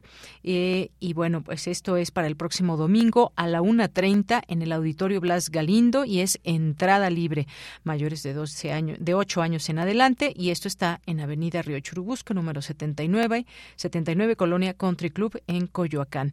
Y tenemos una más, una invitación más, Luces de Invierno, la Musique de la Chapelle, música en la Capilla Real Francesa, Academia de Música Antigua de la UNAM, la dirección artística de Eunice Padilla, la directora invitada es Ethel González, el próximo mañana, sábado 10 de diciembre a las 19 horas, en el Auditorio Blas Galindo, también entrada libre, mayores de 8 años, ahí, igual también en Avenida Río Churubusco, número 79. Así que tenemos estas invitaciones para todas y todos ustedes. Y hoy también, si quieren venir a la sala Julián Carrillo en vivo, está La Bruja de Texcoco, aquí en vivo y a todo color la pueden disfrutar esta noche de viernes en Intersecciones. Así que todas estas invitaciones les tenemos a ustedes, ustedes elijan. Y bueno, pues muchas gracias que siguen aquí y saludos a todas las personas que nos están siguiendo, que nos están haciendo aquí llegar sus mensajes. Eh, el Zarco también dice que hay mejores formas de festejar un cumpleaños musicalmente hablando. Bueno, es que fíjense que al Zarco mm, y que Tecuani no le gustan los Beatles, así que por eso nos está comentando esto. Pero bueno, hay a quien sí le gusta, y más cuando es dedicada la canción Sarco. Pero bueno, muchas gracias aquí por tu comentario. Andrea González también nos manda saludos. Carlos Ríos, eh, Janu Ojoy, muchas gracias también aquí presente. Jorge Fra, tenemos también aquí a nuestras amigas y amigos del Colegio Nacional que ya les anunciaremos, tienen próximamente ya eh, su venta de libros de final de año. Eh, Mari Carmen, también muchos saludos, muchas felicitaciones nos manda, que tengas un, gran cumpleaños, feliz y contenta, siempre bendecida, un fuerte abrazo. Saludos a todos y un feliz fin de semana. Gracias, Mari Carmen, gracias aquí por tu mensaje. Rosario Durán también nos manda muchos eh, saludos, felicitaciones, que hay que tengo para festejarlo todo el fin de semana. Así es, Rosario, muchísimas gracias. César Soto Guerrero también, muchas gracias. Carmen Valencia manda también felicitaciones. Ay, aquí la producción ya con las mañanitas aquí listas. Muchas gracias. La verdad es que han, he, estado muy consentida por mis compañeras y compañeros. Muchas gracias. Gracias aquí a, a Marco, Arturo, a Denis. Gracias aquí en cabina. Dejémosla correr un poquito. rey David, hoy por ser día de tu santo, te las cantamos aquí Despierta, mi bien, despierta. Mira que ya amaneció. Ya los pajarillos cantan, la luna ya se metió. Pues muchas gracias aquí a la producción y a todas y todos los radioescuchas, a los compañeros, compañeras de aquí de radio que estuvieron presentes. Muchas, muchas gracias. Y bueno, continúo con los saludos. Mayra Elizondo, que por cierto, bueno, pues me, me, has hecho muy feliz, Mayra Elizondo. Muchas gracias. Aquí también ya para ponerme alegre también el fin de semana, este obsequio tan bonito y elegante. Muchas gracias, Mayra. Dice, estamos muy contentos los radioescuchas. Pues hoy eh, mm, cumpleaños nuestra queridísima Deyanira. Ay, bueno, hasta me da cosa estar leyendo yo estos mensajes, pero bueno, le mando un abrazo diciéndole que la quiero mucho, que le agradezco su trabajo y compañía y que le deseo muchos momentos de alegría. Y es que, bueno, pues todos estos mensajes que son públicos y muchas gracias a, aquí a Mayra. Te mando un gran abrazo, que ya somos varios Sagitarios, ¿eh? Varios Sagitarios también aquí en, en como Radio Escuchas y, y aquí en, en Prisma. Bueno, Luis Lía Rodríguez de la Vega, también muchísimas gracias a nuestras amigas y amigos del PUIC UNAM. Eh, muchos saludos a Isra 16. Gracias también a David Castillo Pérez. Nos dice, es una gran invitación, una gran propuesta con la bruja de Texcoco. Eh, también nos ¿será eh, pariente de Tertex? No lo sé, David Castillo Pérez. Y nos manda muchas felicitaciones y ya programamos Birthday, Birthday de los Beatles. Muchas gracias, David Castillo Pérez, si eres Pérez. estaba, no estaba viendo tu mensaje hace rato, pero ahí ya, de memoria. Eh, dice también que por un momento me emocioné ya que iba ya va a empezar Prisma RU, después me enteré, ya se me fue el tiempo y no felicité a Deyanira de los pocos estudiantes que sí entro a sus que sí entro a sus clases de ética en periodismo. Y bueno muchas gracias. Aquí David Castillo Pérez. Marian muchos saludos a nuestras amigas y amigos de Universum. Recuerden que están de festejo por sus 30 años y que este fin de semana va a haber muchas actividades. Rabiel Des también muchas gracias. Vlad Palma Eduardo Mendoza muchos saludos. Eduardo Patiño también. Eh, gracias aquí a nuestros amigos y amigas de bibliotecas y servicios digitales de información de la UNAM. Gracias también a eh, Juan Stack. Muchos saludos y abrazo, Juan. Eh, Jorge Fra, Arturo Martínez, también Flechador del Sol, Abimael Hernández, José Luis León, Margeven, HTJL. Muchas gracias eh, a nuestras amigas y amigos de Teatro Milán, a amigas y amigos de Alfaguara Editorial, a Maribel Ruiz Martínez, Leyenda Pop, Rosario también aquí. Muy, muchas gracias por estas, eh, estos mensajes. Y nos escribe Oscar Sánchez, también se une estas felicitaciones. Gracias por lo que por lo que por tus palabras Oscar que me haces llegar aquí Marco Fernández también eh, dice que cumpla muchos años más y sueños más con salud amor y prosperidad efectivamente gracias Marco eh, Fernández por los buenos deseos el Zarco también aquí reclamando por porque no le gustan los Beatles. Muchas felicidades este año nuevo, mi estimada Yanira, Carlos Ríos. Gracias, Rosario, igualmente. Y pues aquí les mandamos saludos a todas y a todos. Nos vamos a la información. Vamos a la información. Es de es de mi compañera Cristina Godínez. Premian al Instituto de Geología por difundir en los jóvenes la importancia del suelo. ¿De qué se trata? Cristina Godínez nos platica. Hola, ¿qué tal, Deyanira? Un saludo para ti y para el auditorio de Prisma RU. El Instituto de Geología de la UNAM fue reconocido por el Reino de Tailandia con el premio Rey Bhumibol, esto por el proyecto Suelox, mediante el cual se realizaron diversas actividades de divulgación organizadas en el marco del Día del Suelo 2021 y cuyo tema central fue detener la salinización del suelo e impulsar su productividad. Elizabeth Solleiro Rebolledo y Axel Cerón González, investigadores del instituto y principales promotores del proyecto recibieron la medalla y el estímulo económico en una ceremonia efectuada en Bangkok, Tailandia. Cabe señalar que el premio reconoce a personas e instituciones que fomentan el saber público de los suelos mediante la organización de actividades de alto impacto durante el Día Mundial del Suelo. Y es que Suelox comenzó en 2015 como un proyecto de divulgación sobre el estudio del suelo que reúne a expertos académicos, profesionales que implementan la ciencia del suelo en la industria y aquellos interesados en cuidar este recurso. Cabe señalar que para celebrar el Día del Suelo 2021, el Instituto de Geología instrumentó la campaña Edafografías con la intención de movilizar a los jóvenes científicos del suelo y personas interesadas en aprender sobre paleopedología, génesis, clasificación y geografía de los suelos.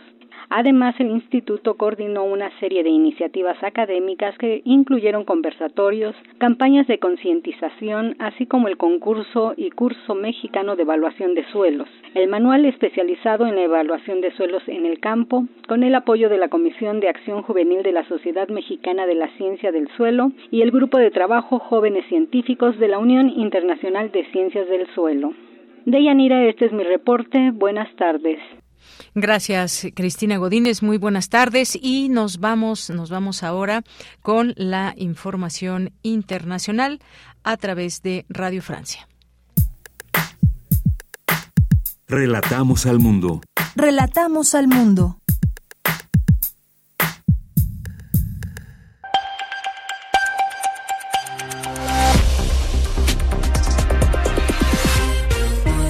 Bienvenidos a Radio Francia Internacional.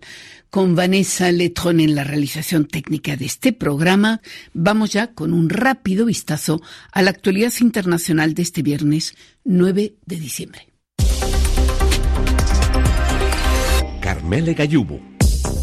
Un tribunal de Moscú condenó a ocho años y medio de cárcel al opositor ruso Ilya Yashin por haber criticado la ofensiva militar en Ucrania. Yashin, de 39 años, ha sido declarado culpable de difundir falsas informaciones. El carismático opositor ruso había denunciado en YouTube el asesinato de civiles en la ciudad ucraniana de Butsa, cerca de Kiev, a manos del ejército ruso. El juicio a Ilya Yashin ha sido muy seguido en Rusia, ya que es uno de los últimos opositores que aún no había optado por el exilio.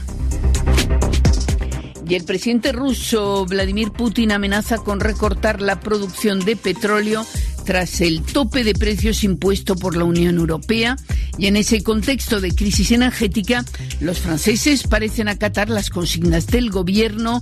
La compañía eléctrica Electricidad de Francia ha constatado que el pasado mes el consumo de electricidad en el país retrocedió un 10%, lo que no disipa el riesgo de cortes de luz durante este invierno boreal.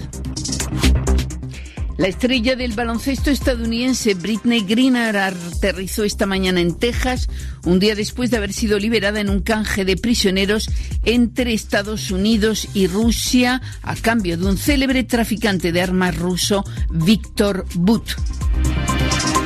La Unión Europea y Chile van a modernizar el pacto comercial que firmaron hace 20 años. Ambas partes anuncian haber llegado a un acuerdo después de cinco años de negociaciones. En virtud de ese pacto se amplía hasta prácticamente el 100% los intercambios comerciales libres de aranceles. Además, los europeos conceden cuotas adicionales a la importación de carne chilena, mientras que los europeos verán mejorado su acceso a materias primas como el litio o el cobre chilenos. Dos días después de que fracasara su intento de golpe de Estado, el expresidente peruano Pedro Castillo permanece encarcelado. La Fiscalía lo acusa de rebelión y conspiración y un alto tribunal dictó siete días de prisión preliminar contra Castillo mientras se investiga lo sucedido. Queremos escuchar tu voz. Síguenos en nuestras redes sociales. En Facebook como Prisma RU y en Twitter como arroba PrismaRU.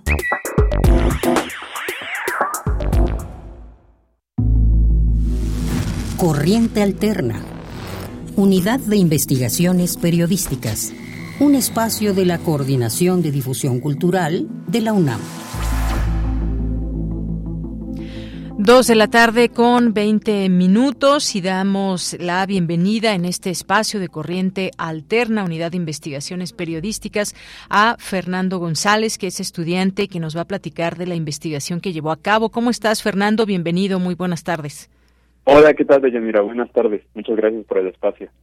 Pues cuéntanos, eh, Fernando González, eh, de qué se trata tu investigación y parte de ello, solamente una probada, también vamos a escuchar eh, este parte de este trabajo que has desarrollado. Cuéntanos. Claro que sí. Pues en esta ocasión les presentamos un podcast que plantea la problemática que han padecido los médicos pasantes de servicio social en México. Se trata de estos chavos, chavas, que están en su último escalón antes de poder titularse como médicos generales en el país y que atraviesan una serie de dificultades importantes para poder eh, pues llevar a cabo esta esta labor, ¿no?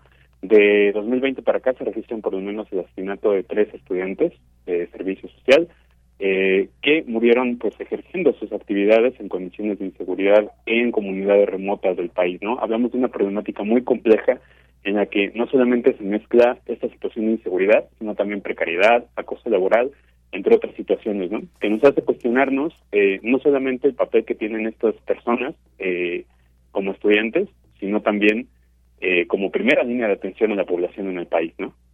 Claro. Bueno, pues ah, es un tema sin duda muy muy sensible todo este tema. Si te parece bien, vamos a escuchar esto que nos has preparado y regreso contigo. Claro que sí. Adelante.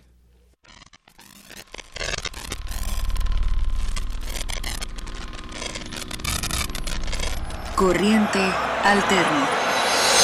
Según la versión de la Fiscalía de Durango, las personas que acompañaban a los pacientes empezaron a reñir entre ellas. Hubo gritos, golpes. Trató de intervenir, pero uno de los hombres se lo impidió con una bala. María Lourdes Sánchez Dávalos llegó en 2020 al Centro de Salud de Nueva Palestina en el municipio de Ocosingo, en Chiapas. El cuarto de Mariana apenas consistía en cuatro simples paredes grises. No había cama ni baño y las cucarachas se movían libremente por el suelo. Para asearse, tenía que atravesar un terreno baldío y compartir el espacio con otros compañeros de trabajo. El 28 de enero de 2021, Mariana fue encontrada sin vida en aquel cuarto sórdido al que llegó en Ocosingo. Luis Montes de Oca Armas, de 24 años, pasante de la Universidad Autónoma de Guadalajara, fue enviado al Hospital General de Fresnillo, Zacatecas. El joven, junto con un paramédico, debía trasladar a una mujer con un embarazo complicado desde Jalisco. Unas horas más tarde, a la altura de Valparaíso, en Zacatecas, autoridades locales hallaron la ambulancia y los cuerpos sin vida de Luis y del paramédico que lo acompañaba. Ambos presentaban numerosos impactos de bala. El servicio social nace de un reclamo por parte de la población en decir de que, bueno, la educación de los médicos se está haciendo pues de manera pública, pero nosotros como sociedad, ¿qué es lo que estamos obteniendo? Al final nosotros pagamos nuestros impuestos y de los impuestos es de donde obtienen la educación. Las organizaciones y activistas denuncian que la mayoría de los pasantes en comunidades rurales tienen que lidiar con una situación precaria, donde la excesiva carga de trabajo y la falta de insumos básicos es algo de todos los días. En 2021, 2.929 unidades de salud en el país funcionaron con la presencia de un solo médico pasante, sin la compañía o supervisión de algún médico titulado. Los pasantes tienen la responsabilidad y la carga de trabajo de cualquier médico en funciones normales, pero a cambio de un salario menor al mínimo y en un contexto donde son fácilmente vulnerables. Incluso teniendo compañía, no existe la certeza de estar seguro. Como país no le hemos apostado a que la provisión de servicios en áreas rurales sea excelente, ¿no? Y sea igual de buena o mejor que en los centros urbanos. Y creo que eso sí es cuestión de voluntad política, ¿no? Además de que no nos entrenan, si, uno ve los programas de formación, eh, eh, no están hechos para, para la medicina general, ¿no? Formamos en México, formamos preespecialistas, pero no médicos de primer contacto.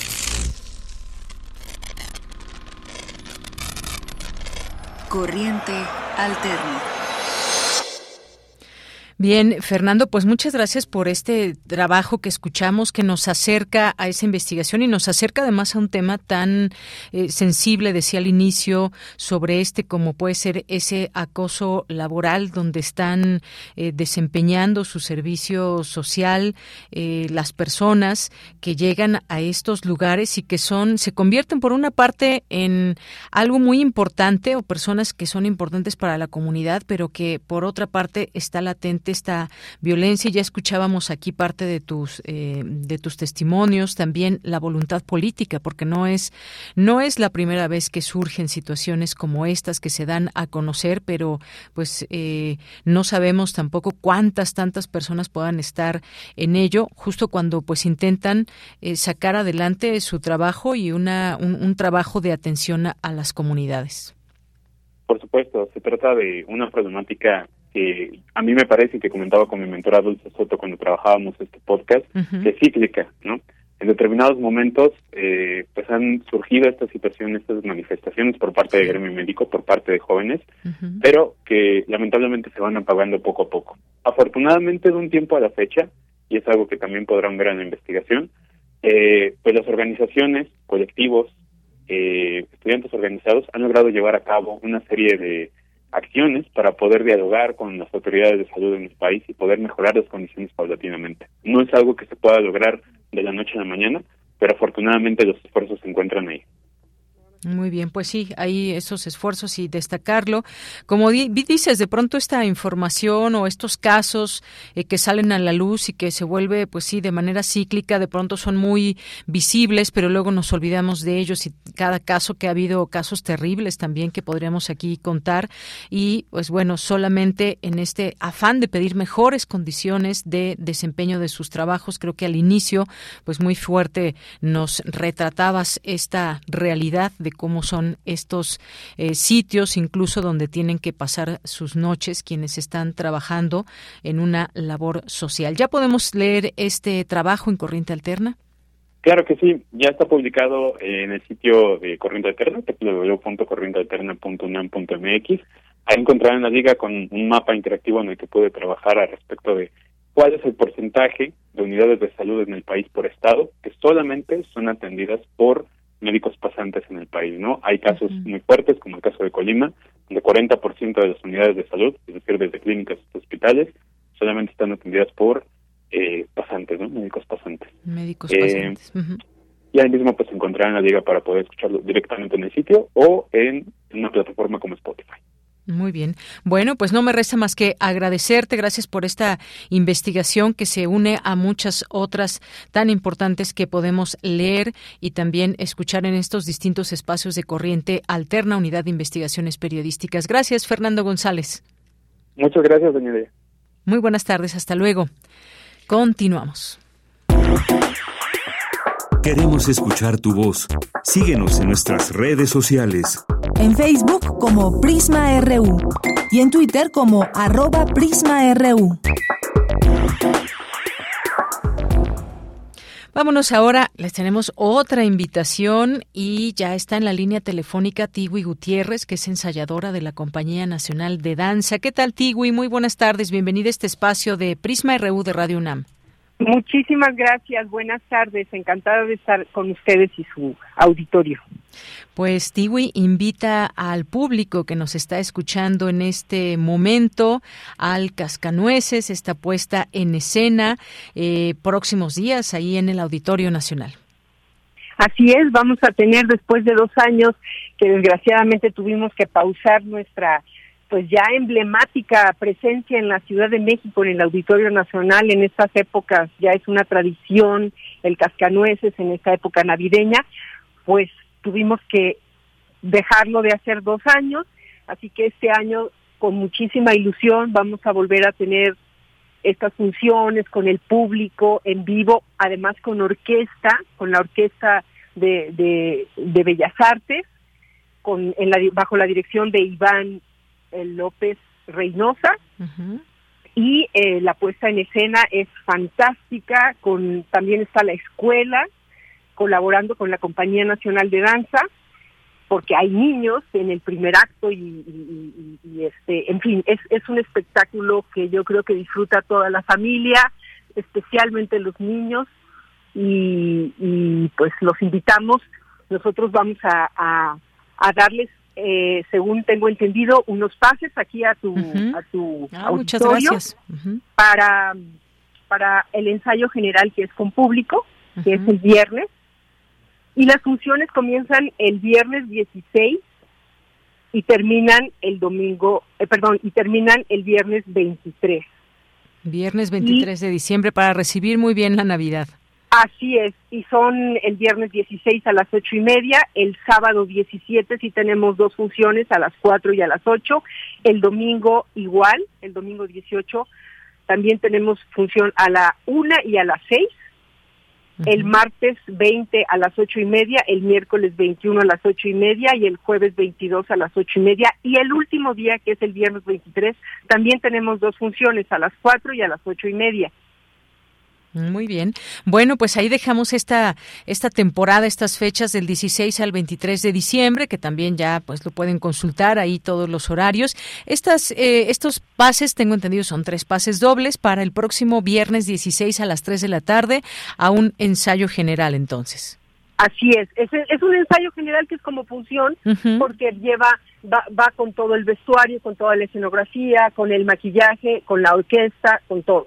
Muy bien, bueno, pues a las tres primeras personas que nos escriban y después ya por mensaje directo nos envíen su nombre completo, ahí Montserrat Brito está muy atenta a ello para que pues directamente allá se tendrán que presentar las o los ganadores a eh, una mesa que habrá ahí para recibirlos, tienen que estar unos 40 minutos antes del ensayo para que pues puedan hacer válida esta eh, este regalo que nos hace la Compañía Nacional de Danza. Y disfruten del Cascanueces, esta puesta en escena, además una historia muy bella para que puedan disfrutar ahí en el Auditorio Nacional. Así que pues dejamos esta invitación y si no alcanzan no alcanzan un pase doble de obsequio, pues ahí también tienen la posibilidad de ir algunos otros días entre estas fechas 16 al 23 de diciembre que nos ha invitado muy cordialmente Tiwi Gutiérrez, quien es ensayadora de la Compañía Nacional de Danza. ¿Algo más que nos quieras comentar, Tiwi?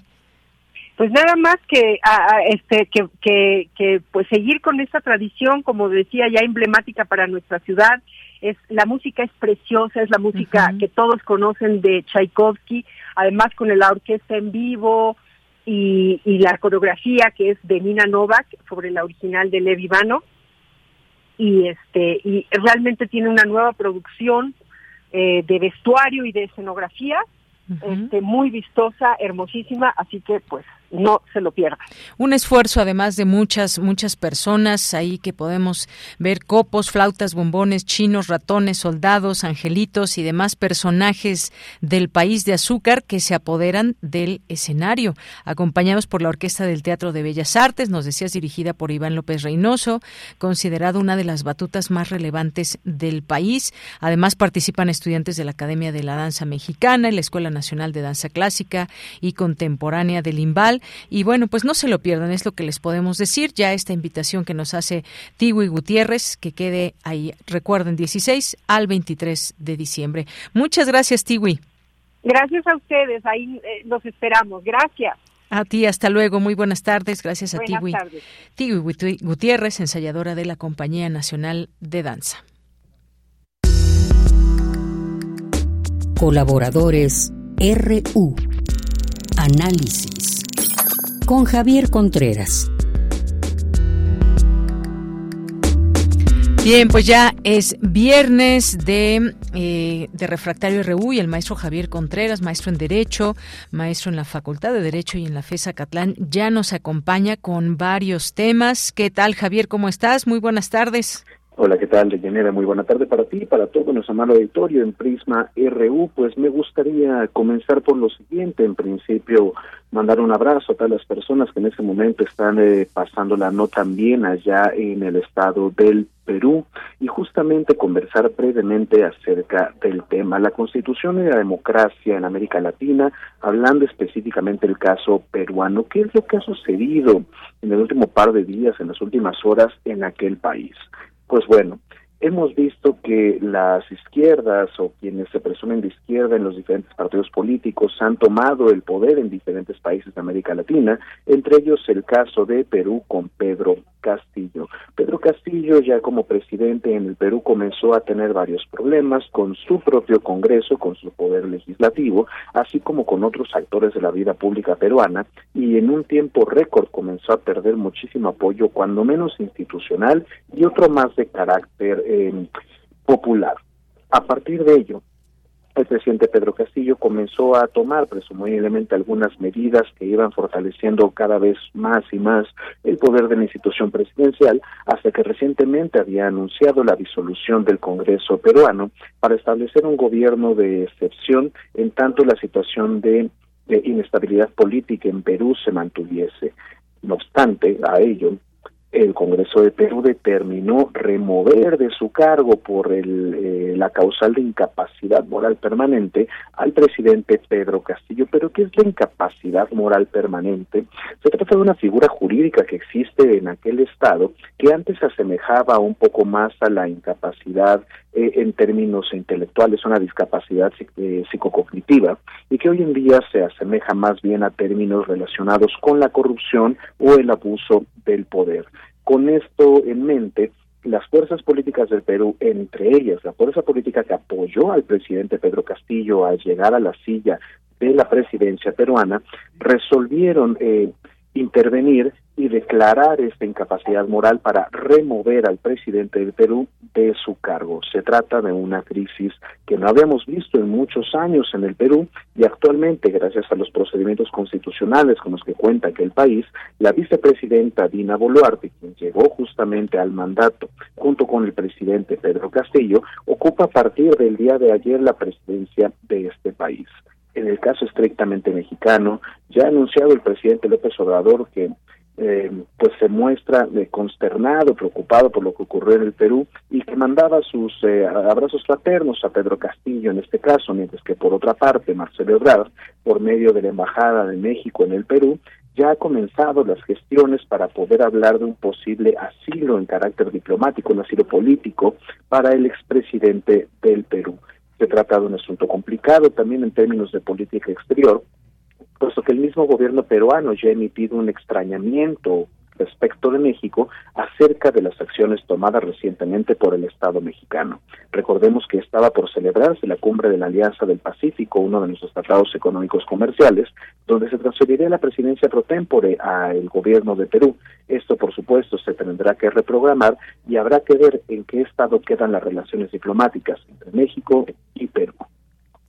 Efectivamente, y sabes, en este, en todo este tema, algo que también preocupa, pues es esta situación eh, social que hay, porque ya vimos que hay gente que está saliendo a las calles, que está siendo reprimida, que está reclamando, eh, por ejemplo, este tema de que ya no sea su presidente eh, Pedro Castillo y todo lo que deviene después de una situación política tan fuerte como esta, todo lo que deviene en la parte social y un tema que, pues, evidentemente genera conflicto genera divisiones y demás, pues que venga lo mejor para Perú, pero pues poco a poco esto se tendrá que hacer. Siempre pues quisiéramos, luego de tantas polémicas que ha habido en este país y sus presidentes, que mejorara para la gente, que es la que siempre pues paga los platos rotos en, en estas situaciones políticas. Efectivamente, Deyanira, este es un asunto complicado, puesto que Perú se trata también de uno de los países, así como México, que sufre de amplísima desigualdad social en términos económicos, por supuesto. Ahora bien, hemos visto que las figuras presidenciales de aquel país han sido altamente cuestionables y que en Perú existe también un grave, grave problema de corrupción, posiblemente más escandaloso que el mexicano, aunque en términos cuantitativos tendríamos que revisar con mucho detenimiento los datos. Ahora bien, esta incapacidad moral pues únicamente está referida al el orden estrictamente institucional. Hemos visto que ya existen algunas marchas de apoyo al expresidente Pedro Castillo que demandan su restitución, pero esta fue una decisión ya tomada y hay que decirlo claramente, el procedimiento constitucional que se llevó a cabo es el correcto.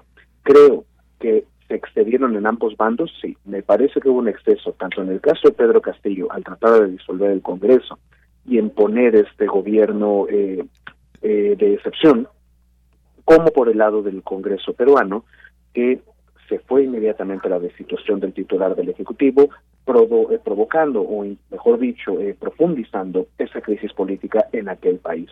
Veremos cómo avanzan las cosas, pero en todo caso, que sea lo mejor para el pueblo peruano y sobre todo que no tenga que cobrarse ningún tipo de problemática en términos de malestar social en alta intensidad. Bien, pues así es, Javier. Y vámonos al siguiente tema porque el secretario de Gobernación reconoce errores en la minuta de la reforma legal electoral. Esto nos hace pensar, se viene un plan C. ¿Cómo que estos errores en la minuta de la reforma legal electoral? Cuéntanos, eh, Javier. Este es un asunto que me parecería incluso divertido de Yanira. Platicábamos la mitad de esta semana justamente sobre el famoso plan B, que ahora pareciera que se va a convertir en un plan C. Eh, hagamos una pequeña recapitulación. Se tenía la propuesta de reforma constitucional, misma que no prosperó en la Cámara de Diputados, e inmediatamente en Fast Track se buscó esta reforma de carácter legal, mejor conocida como Plan B.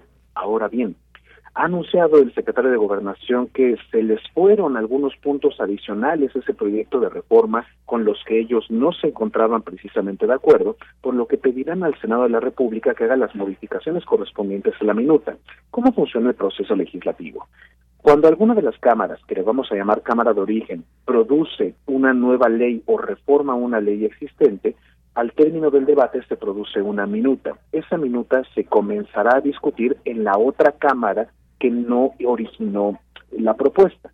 A eso se le llama Cámara Revisora.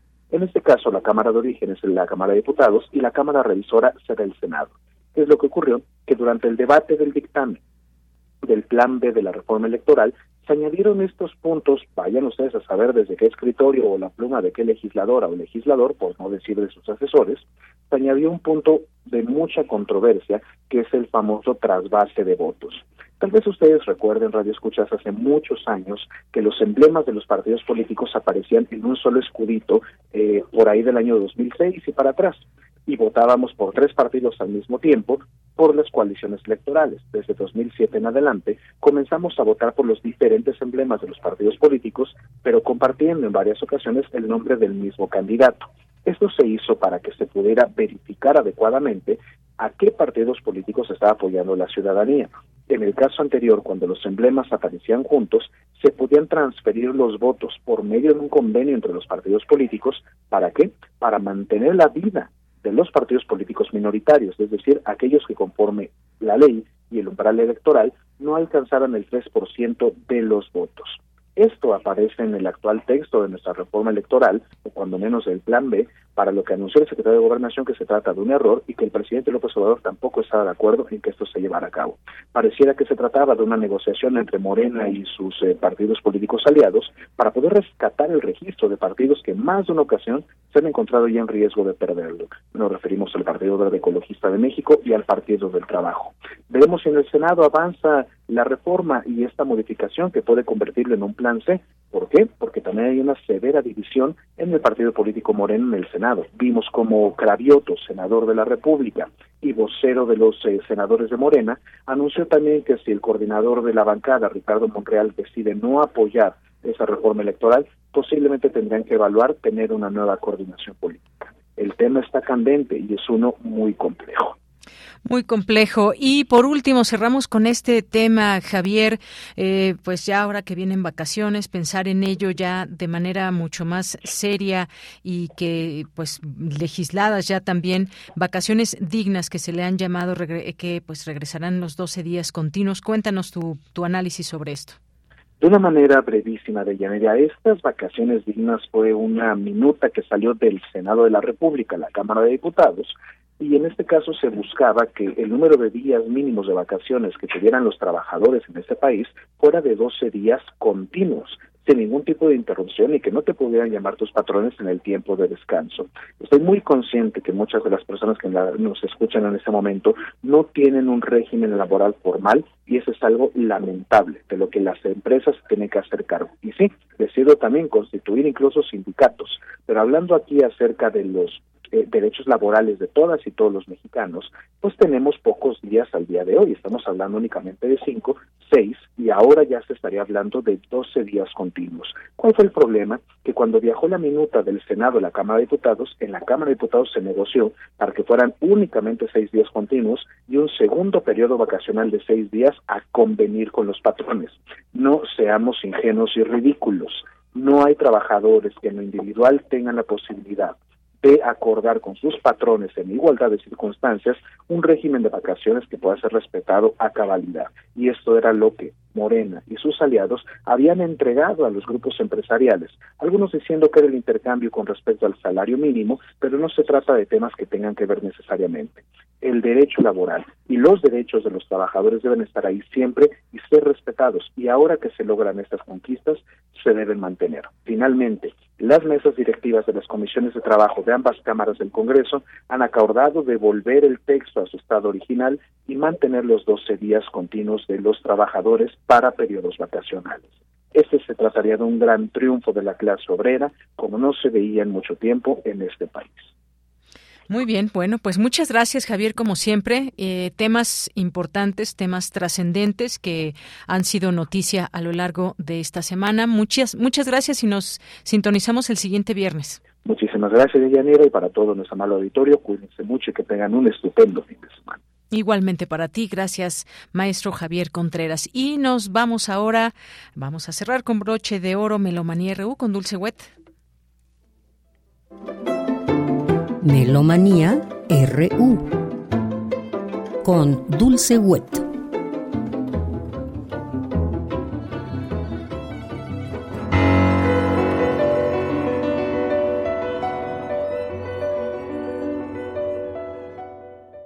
Muy buenas tardes, muy buen provecho, muy buen viaje. Miguel Ángel Ferrini y Dulce Wet les damos la más cordial bienvenida a Melomanía hoy viernes 9 de diciembre del 2022. Mañana, sábado 10 de diciembre, se cumplen 200 años de César Franck, compositor, organista y pedagogo francés de origen belga. Él fue un niño prodigio, se dio a conocer desde muy temprana edad en su Bélgica natal como organista y pianista, alumno del Conservatorio de París desde 1837, y en esta institución fue que descubre la música de Juan Sebastián Bach, cuya importancia va a ser muy determinante en la obra posterior de Franck. Se establece en París desde 1843 y en 1858 es nombrado organista de la iglesia de Santa Clotilde y este cargo lo desempeña hasta su muerte. Se convierte en profesor de órgano del Conservatorio de París en 1872 y tuvo alumnos músicos muy brillantes que constituyeron el núcleo de la música moderna de la escuela instrumental francesas como Van Sandandy, Ernest Chausson y Henri Duparc, entre otros. Por ello estamos escuchando el preludio, fuga y variación en si menor opus 18 para órgano, pero en versión para piano, con Robert Silverman, de un disco editado en 1993 en Canadá por CBC Records.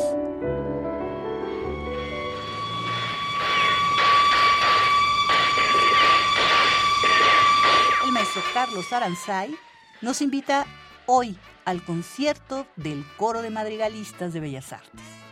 Buenas tardes, queridos amigos. Soy Carlos Aranzay, director artístico titular del Coro de Madrigalistas de Bellas Artes y tengo el placer de invitarlos a un concierto que vamos a hacer esta mismísima tarde, hoy viernes 9 de diciembre, a las 7 horas de la tarde, justo detrás de la catedral, en el anfiteatro Simón Bolívar del Colegio de San Ildefonso.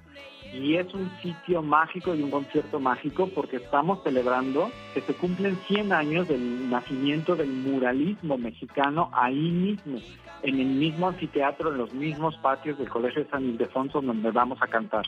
Es un concierto dedicado entonces a este siglo de muralismo mexicano en el que va a cantar mi queridísimo coro de madrigalistas, pero además estamos muy bien acompañados, muy bien arropados por el mariachi de la escuela Olin Yoliskli que va a tocar y a cantar con nosotros. Vamos a hacer un concierto donde va a haber bastantes corridos. Por primera vez en mucho tiempo se va a escuchar la Sinfonía Proletaria que escribió Carlos Chávez para la inauguración del Palacio de Bellas Artes, además de algunas obras maravillosas a capela, algunas en español, otras en náhuatl, y una obra maravillosa que se llama Corridos de Salvador Contreras también, con mariachi. Así que por favor no se lo pierdan, la entrada es libre, no tienen ninguna excusa. Van a ver algunas sorpresas que no se esperan. Hoy, viernes 9 de diciembre, a las 7 de la tarde, en el Colegio San Ildefonso. Muchas gracias.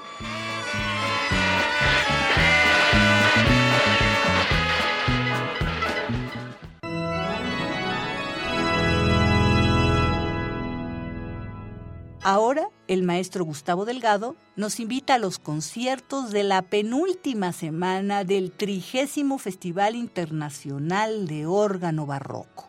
Mañana con un recital de canto y piano y el domingo, como siempre, en el Centro Amao San Agustín a las 3 de la tarde. Muy buenas tardes, queridos amigos de Prisma RU, estimados melómanos. Soy Gustavo Delgado Parra, director del Festival Internacional del Órgano Barroco, organista, compositor, y en esta ocasión tengo el agrado de invitarles a nuestros próximos conciertos en el marco del 30 aniversario del Festival Internacional del Órgano Barroco. Se trata del concierto del día de mañana, sábado 10 de diciembre, a las 18 horas, en la sala Hermilo Modelo del Centro Cultural Olindo Listi, aquí en la Ciudad de México.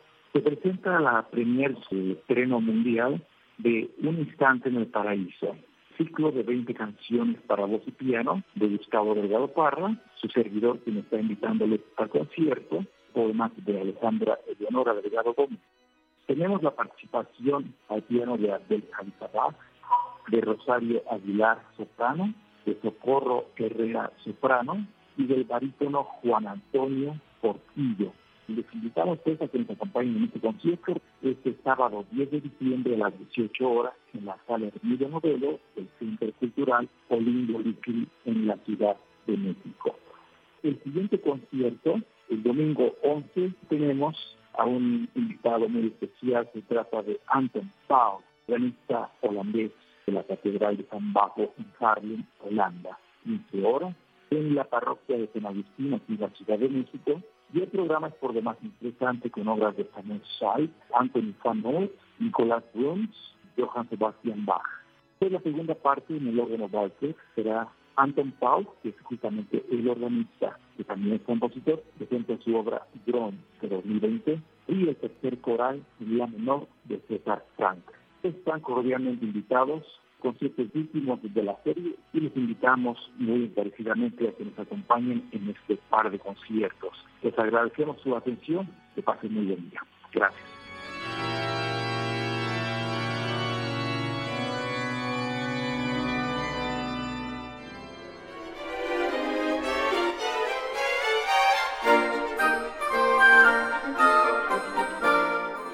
Por último, la invitación de Rodrigo Sierra Moncayo, director invitado este fin de semana a la cerrando su tercera temporada 2022. ¿Qué tal amigos? Les saluda Rodrigo Sierra Moncayo, director huésped de la UFUNAM de esta semana, y es un placer para mí hacerles la más cordial invitación para que nos acompañen al cierre de la tercera temporada 2022 de los conciertos sinfónicos. Un concierto muy especial para todos nuestros amigos que nos escuchan en la sala Nezahualcóyotl. Escucharemos dos números de un oratorio bellísimo de Héctor Berlioz. Se trata de la infancia de Cristo. El primer número de ellos es una marcha que refleja el caminar de los soldados romanos a través de la ciudad de Jerusalén por la noche. Y el segundo número es la huida de la Sagrada Familia hacia Egipto. Después de eso, escucharemos la muy conocida y muy célebre Suite del Cascanueces de Piotr Ilyich Tchaikovsky. En la segunda mitad escucharemos una serie de villancicos en donde tenemos el honor de que participe el programa coral universitario que dirige la maestra Ana Patricia Carvajal. Será verdaderamente una experiencia muy muy grata tanto para la orquesta, para el coro, poder compartir toda esta música con ustedes. Les esperamos el día de mañana sábado a las 10 de la mañana en el ensayo abierto que tendremos para todo el público. Y por supuesto para quienes hayan adquirido sus boletos, nos vemos a las 8 de la noche y el domingo a las 12 del día, Sala Nezahualcóyotl del Centro Cultural Universitario. Los esperamos.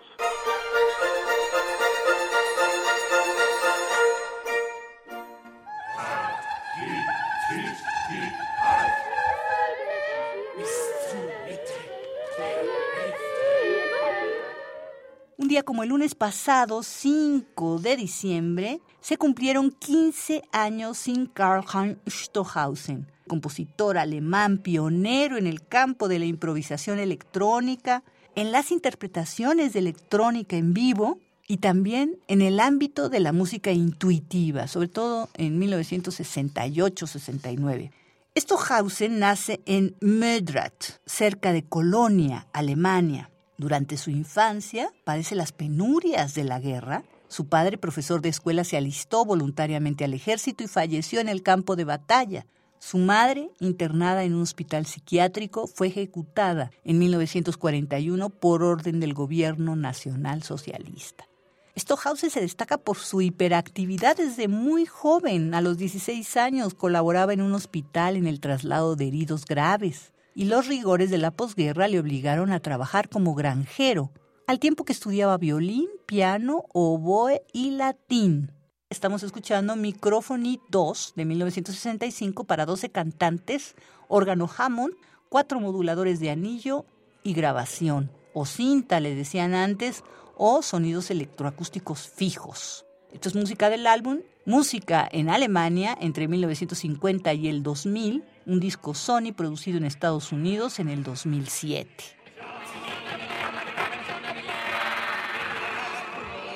Y hasta aquí Melomanía del día de hoy. Miguel Ángel Ferrini y Dulce Wet agradecemos enormemente su escucha atenta, su atención y sintonía y les deseamos un largo, provechoso y divertido fin de semana. Nos escuchamos muy pronto. Hasta la próxima.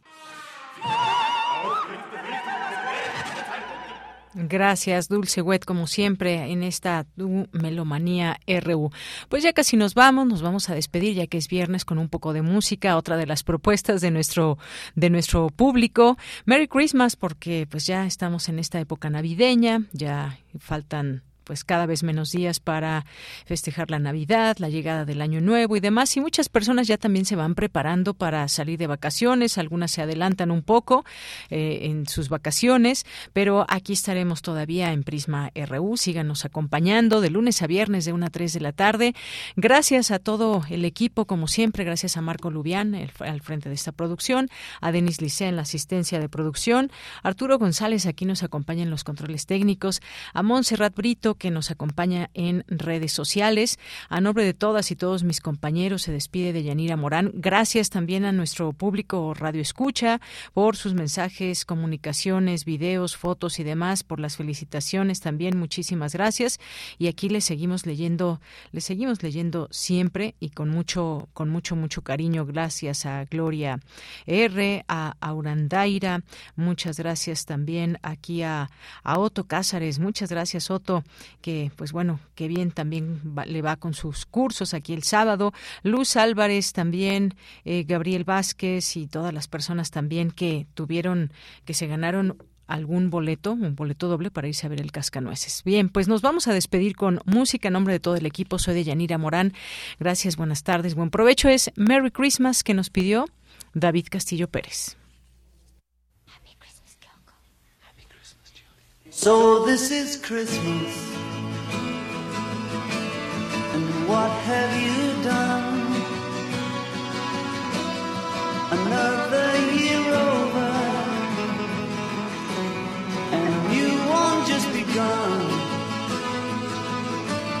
And so this is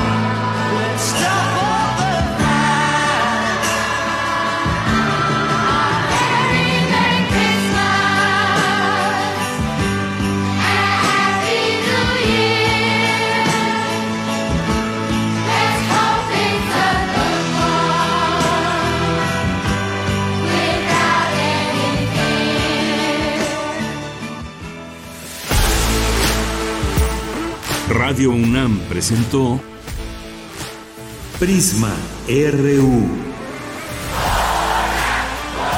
Una mirada universitaria sobre los acontecimientos actuales.